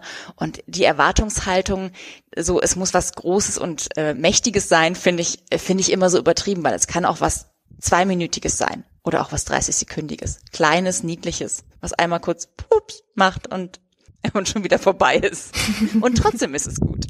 Nicole, für dich ist die Zeit jetzt auch vorbei. Wer dich hören will, der kann das natürlich, denn Ladylike ist ja parallel auch eine neue Folge zu erschienen und zu sehen seid ihr ja auch, aber du hast jetzt ein Date. Ich habe sozusagen ein Date. Vielen Dank für diese Einladung. Es war ganz zauberhaft mit euch. Ich danke euch für diese Einblicke und ähm, die tollen Gespräche. Danke ich dir. 36 Fragen an mein Date stellen. Da waren es nur noch drei. Spricht es denn nicht auch für eine gute Beziehung, wenn es für den einen einfach auch mal schlechter Sex ist? Die Hauptsache ist, man hat vorher drüber geredet oder Frau hat drüber geredet. Genau. Also ich muss ja sagen, auch diese Kategorisierung, ne? also wir haben das Kapitel ja mit reingenommen, ähm, weil wir so oft danach gefragt werden. Aber ganz ehrlich, gut, also das so zu definieren ist so schade, weil jeder Sex ist ja ein Sex und jeder Sex bringt dich ja auch weiter zu, zu einer Erfahrung, zu dem, was du willst, was du vielleicht nicht willst, das Abgleichen und das Nicht-Abgleichen. Und da möchte ich eigentlich nochmal, da, auch da passt der Satz sehr gut, den Katja vorhin gesagt hat, wenn du mehrheitlich unglücklich bist mit deinem Sex, dann ist es schlechter Sex. Wenn du aber mehrheitlich glücklich bist, dann ist es guter Sex. Und auch das kann man da genau so sagen. Und es kann fünf Sekunden sein. Ähm, das kann manchmal auch nur ein Kuss sein. Das kann eine Berührung sein. Aber wenn es dich so glücklich macht, ist das in Ordnung. Es ist leider so, das ist auch das große Thema in unserem Buch eben, dass wir so hochgepeitscht sind von was muss denn guter Sex sein? Und da sind wir schnell bei Leistungsparametern. Eine milliardenschwere Industrie hat sich darum gebildet, dass ähm, der Penis immer länger steht und sie möglichst lange feucht ist. Aber ist das wirklich das Ziel? Ja, die verdienen damit gutes Geld. Okay. Aber macht es wirklich guten Sex aus? Macht es guten Sex aus, dass ich 48 Stellungswechsel mache, mindestens drei Stunden Sex habe und in jeder Position wunderschön aussehe? Nein. Aber dieses Leistungsbild hat die Pornoindustrie kreiert. Und es gab lange wenig Bilder, die eine andere Form von Sexualität zeigen. Das wird jetzt immer mehr, glücklicherweise. Und auch diese Pornoindustrie ist immer diverser aufgestellt. Ein Glück. Aber sehr wenige haben doch am Tisch gesessen und gesagt, ähm, es sei denn, ich lebe wieder in meiner Bubble, Pia, dann musst du mich jetzt berichtigen. Und gesagt, oh, gestern hatte ich zehn Sekunden Sex, war wunderschön. Und äh, vorgestern mhm. habe ich es mir selbst gemacht. Es hat genau 30 Sekunden gedauert. Ich bin so krass vom Fernseher gekommen. Das war toll. Mhm. Das sagen die wenigsten. Und ich finde, damit sollten wir eine Selbstverständlichkeit haben. Und wenn mich das alles glücklich macht, dann hat man ein ganz tolles Sexleben. Voll. Oh, ich finde es auch wichtig, dass man sich von diesen Erwartungen löst, weil es ist sowas Individuelles und da kann es überhaupt keine Regeln geben, wie irgendwie der Mann muss, äh, weiß ich nicht, mindestens 15 Minuten durchhalten oder ne, man muss irgendwie mindestens als Frau, weiß ich wie viele Minuten irgendwie feucht sein, damit das ein guter Sex ist. Ähm, das ist halt genau. so individuell, da kann es gar keine Regeln geben, die für alle gelten. So, und ich glaube, das Wichtigste ist wirklich, sich davon zu lösen. Ähm, und halt auch mal, also ich zum Beispiel spreche ganz offen mit meinen Freundinnen über Sex und das ist jedes Mal so gut, weil so Unsicherheiten, die man irgendwie hat, zum Beispiel eine Freundin von mir, die ist halt nicht gerne oben, weil irgendwann ein Typ zu mal gesagt hat, dass sie kein Rhythmusgefühl hat. So. Und das ist so bei ihr hängen geblieben, dass sie da nicht wieder hoch wollte. Also die ist jetzt mittlerweile ne, ein ganz anderer Typ heute so, aber sie macht das immer noch nicht. Und irgendwie da dann so ganz offen drüber zu sprechen, so, ähm, dann hat sie mir nämlich erzählt, dass sie es jetzt nochmal probiert hat mit jemandem. Und einfach so so offen und ehrlich so Sexgespräche mit vertrauten Personen führen, finde ich so wichtig, um halt eben von diesen Erwartungen, die sich aufbauen, wenn man eben jetzt, weiß ich nicht, ein Porno schaut oder irgendwie Frauenzeitschriften liest oder weiß ich nicht was, ähm, dass man da einfach mal so ein bisschen auf den Boden der Tatsachen zurückgeholt wird und merkt, okay, ähm, meine Freundin kommt vielleicht auch nicht beim Sex, so wie ich. So, die kommt auch nur mit Sextoys. Ne, dass man einfach merkt, ähm, es gibt da keine Norm, es gibt da kein so und so muss es sein, sondern es ist total individuell und es ist auch total okay, dass es so individuell ist. Warum mussten wir dazu erst in den 20er Jahren des 21. Jahrhunderts ankommen, damit wir da jetzt offen drüber reden können? Ja, das ist historisch bedingt, ne? Das ist absolut, mhm. nee, das ist absolut historisch bedingt, weil es ähm, auch da, die Menschheit gibt es seit Jahrtausenden und wurde religiös geprägt und es wurde total tabuisiert. Sexualität hat in der Öffentlichkeit nichts zu suchen. Das war was zwischen Mann und Frau, zwei Geschlechter, zwei äh, Personen und zwischen denen hat der Sex stattzufinden, aber es wurde nicht darüber geredet. Und diese Tabuisierung auf der einen Seite und dann diese extreme Pornoisierung auf der anderen hat das genau eben gemacht, bin ich mir sicher. Obwohl es immer Strömungen in der Geschichte gab, wo das schon anders war. Denken wir an das alte Griechenland, wo man schon sehr viel offener mit Sexualität umgegangen ist, gelebt hat. Aber natürlich war es immer eine Priorisierung der Männer, die sich was ausgesucht haben. Die konnten natürlich auch Sex mit Männern haben. Ich kann mich nicht bei meinen Recherchen daran erinnern, dass Frauen mit Frauen offen ganz toll miteinander Sex haben konnten und das gefeiert wurde. Und das ist schon eine geschichtliche Prägung. Und ich bin so glücklich, dass es jetzt äh, in die Richtung geht, dass wir uns alle mal öffnen und weg von diesen Prägungen kommen und ganz klar darüber reden, was wir eigentlich wirklich wollen und jeder empfindet und spürt und das artikuliert. Mhm. Es ist ja nicht nur eine religiöse Geschichte, sondern auch die Religio Religiosität und die ganzen, die meisten Religionen, die großen Religionen, die wir haben, sind ja alles sehr, sehr patriarchale Konstrukte. Genau. Und ähm, das, was, also diese, diese Tabuisierung von Sexualität hat zwar auch für den Mann stattgefunden, also als etwas Privates, das zum Kinderkriegen ähm, aus, sich ausgedacht wurde von Gott. Ja, ähm, aber die Frauen haben trotzdem eben noch mal eine ganze Schippe mehr darunter gelitten, weil Frauen wurde Sexualität eigentlich ja komplett abgesprochen. Ähm, genau. Also die bis zum bis zum gewissen Zeitpunkt in der Geschichte waren sie noch das verführerische Weib. Ähm, dem man ja alles Mögliche in die Schuhe schieben konnte, also den Untergang des Mannes auf jeglicher Ebene. Ähm, und irgendwann kam einfach der Zeitpunkt, wo, wo die Frau zu, zu komplett lustlos erklärt oder für komplett lustlos erklärt wurde, ähm, wo, wo ihr das abgesprochen wurde, überhaupt irgendein eigenes Begehren zu haben außerhalb des, des Mannes. Und das finde ich so gruselig. Und ich glaube, ähm, obwohl wir heute noch ähm, sehr, sehr viel offener über all das sprechen können und wir viele Dinge enttabuisieren.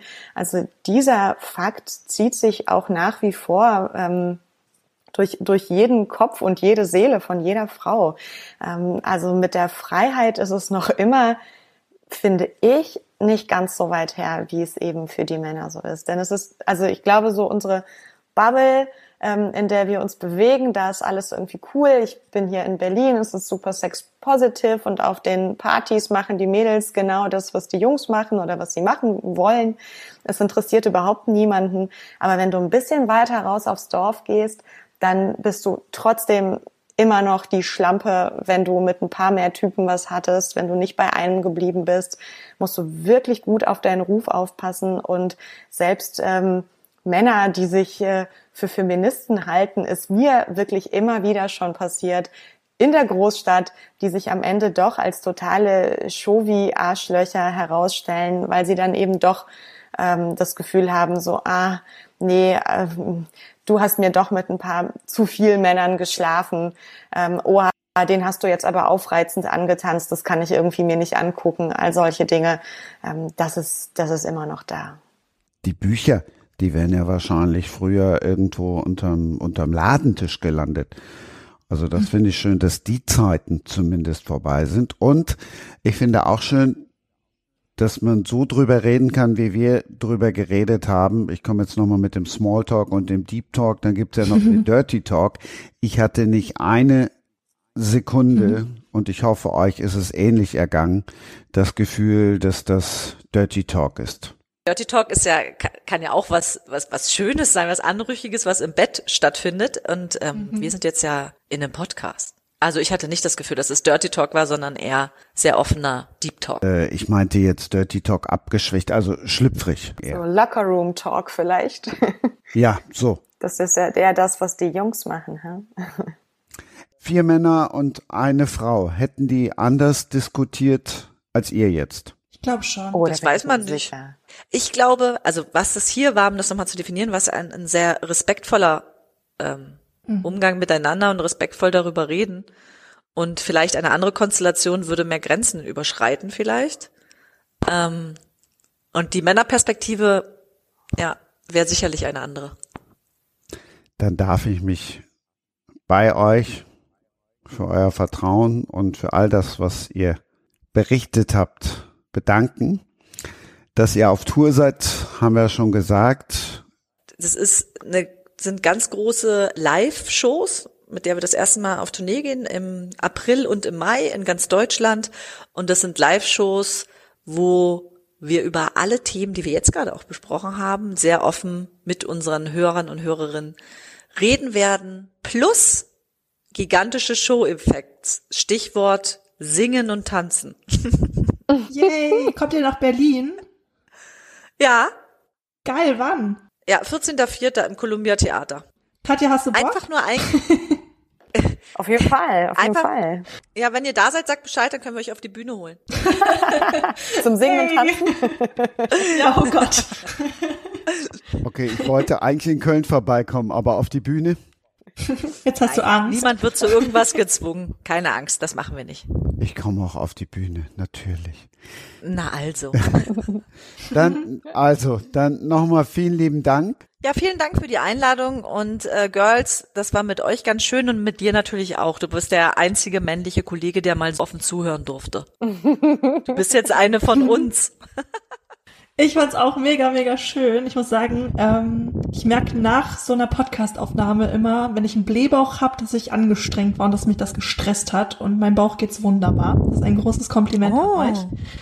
Ja, ich merke das immer ganz schnell im Bauch. Auch bei einem Date habe ich das auch immer ganz schnell gemerkt. Das heißt, ich habe mich sehr wohl gefühlt in der Konstellation und konnte ganz offen über alles sprechen. Fand es mega spannend, was ihr geteilt habt. Und äh, ja, würde mich freuen, wenn wir uns dann irgendwie alle live in Berlin mal treffen würden. Christian, du musst dann auch kommen. Ich komme nach Köln. Ja, mir hat's auch total Spaß gemacht und ich äh, freue mich aufs Tanzen und Singen auf der Bühne. Äh, ich bin dabei. Yippie yeah. Danke und tschüss. Schatz, ich bin neu verliebt. Was? Da drüben. Das ist er. Aber das ist ein Auto. Ja, eben. Mit ihm habe ich alles richtig gemacht. Wunschauto einfach kaufen, verkaufen oder leasen. Bei Autoscout24. Alles richtig gemacht. Wie baut man eine harmonische Beziehung zu seinem Hund auf? Puh, gar nicht so leicht. Und deshalb frage ich nach, wie es anderen Hundeeltern gelingt, beziehungsweise wie die daran arbeiten. Bei Iswas Dog reden wir dann drüber. Alle 14 Tage neu mit mir, Malte Asmus und unserer Expertin für eine harmonische Mensch-Hund-Beziehung, Melanie Lippisch. Iswas Dog mit Malte Asmus. überall, wo es Podcasts gibt. Das war Sprenger spricht. Autor Insights. Schatz, ich bin neu verliebt. Was? Drüben. Das ist er. Aber das ist ein Auto. Ja, eben. Mit ihm habe ich alles richtig gemacht. Wunschauto einfach kaufen, verkaufen oder leasen. Bei Autoscout24. Alles richtig gemacht.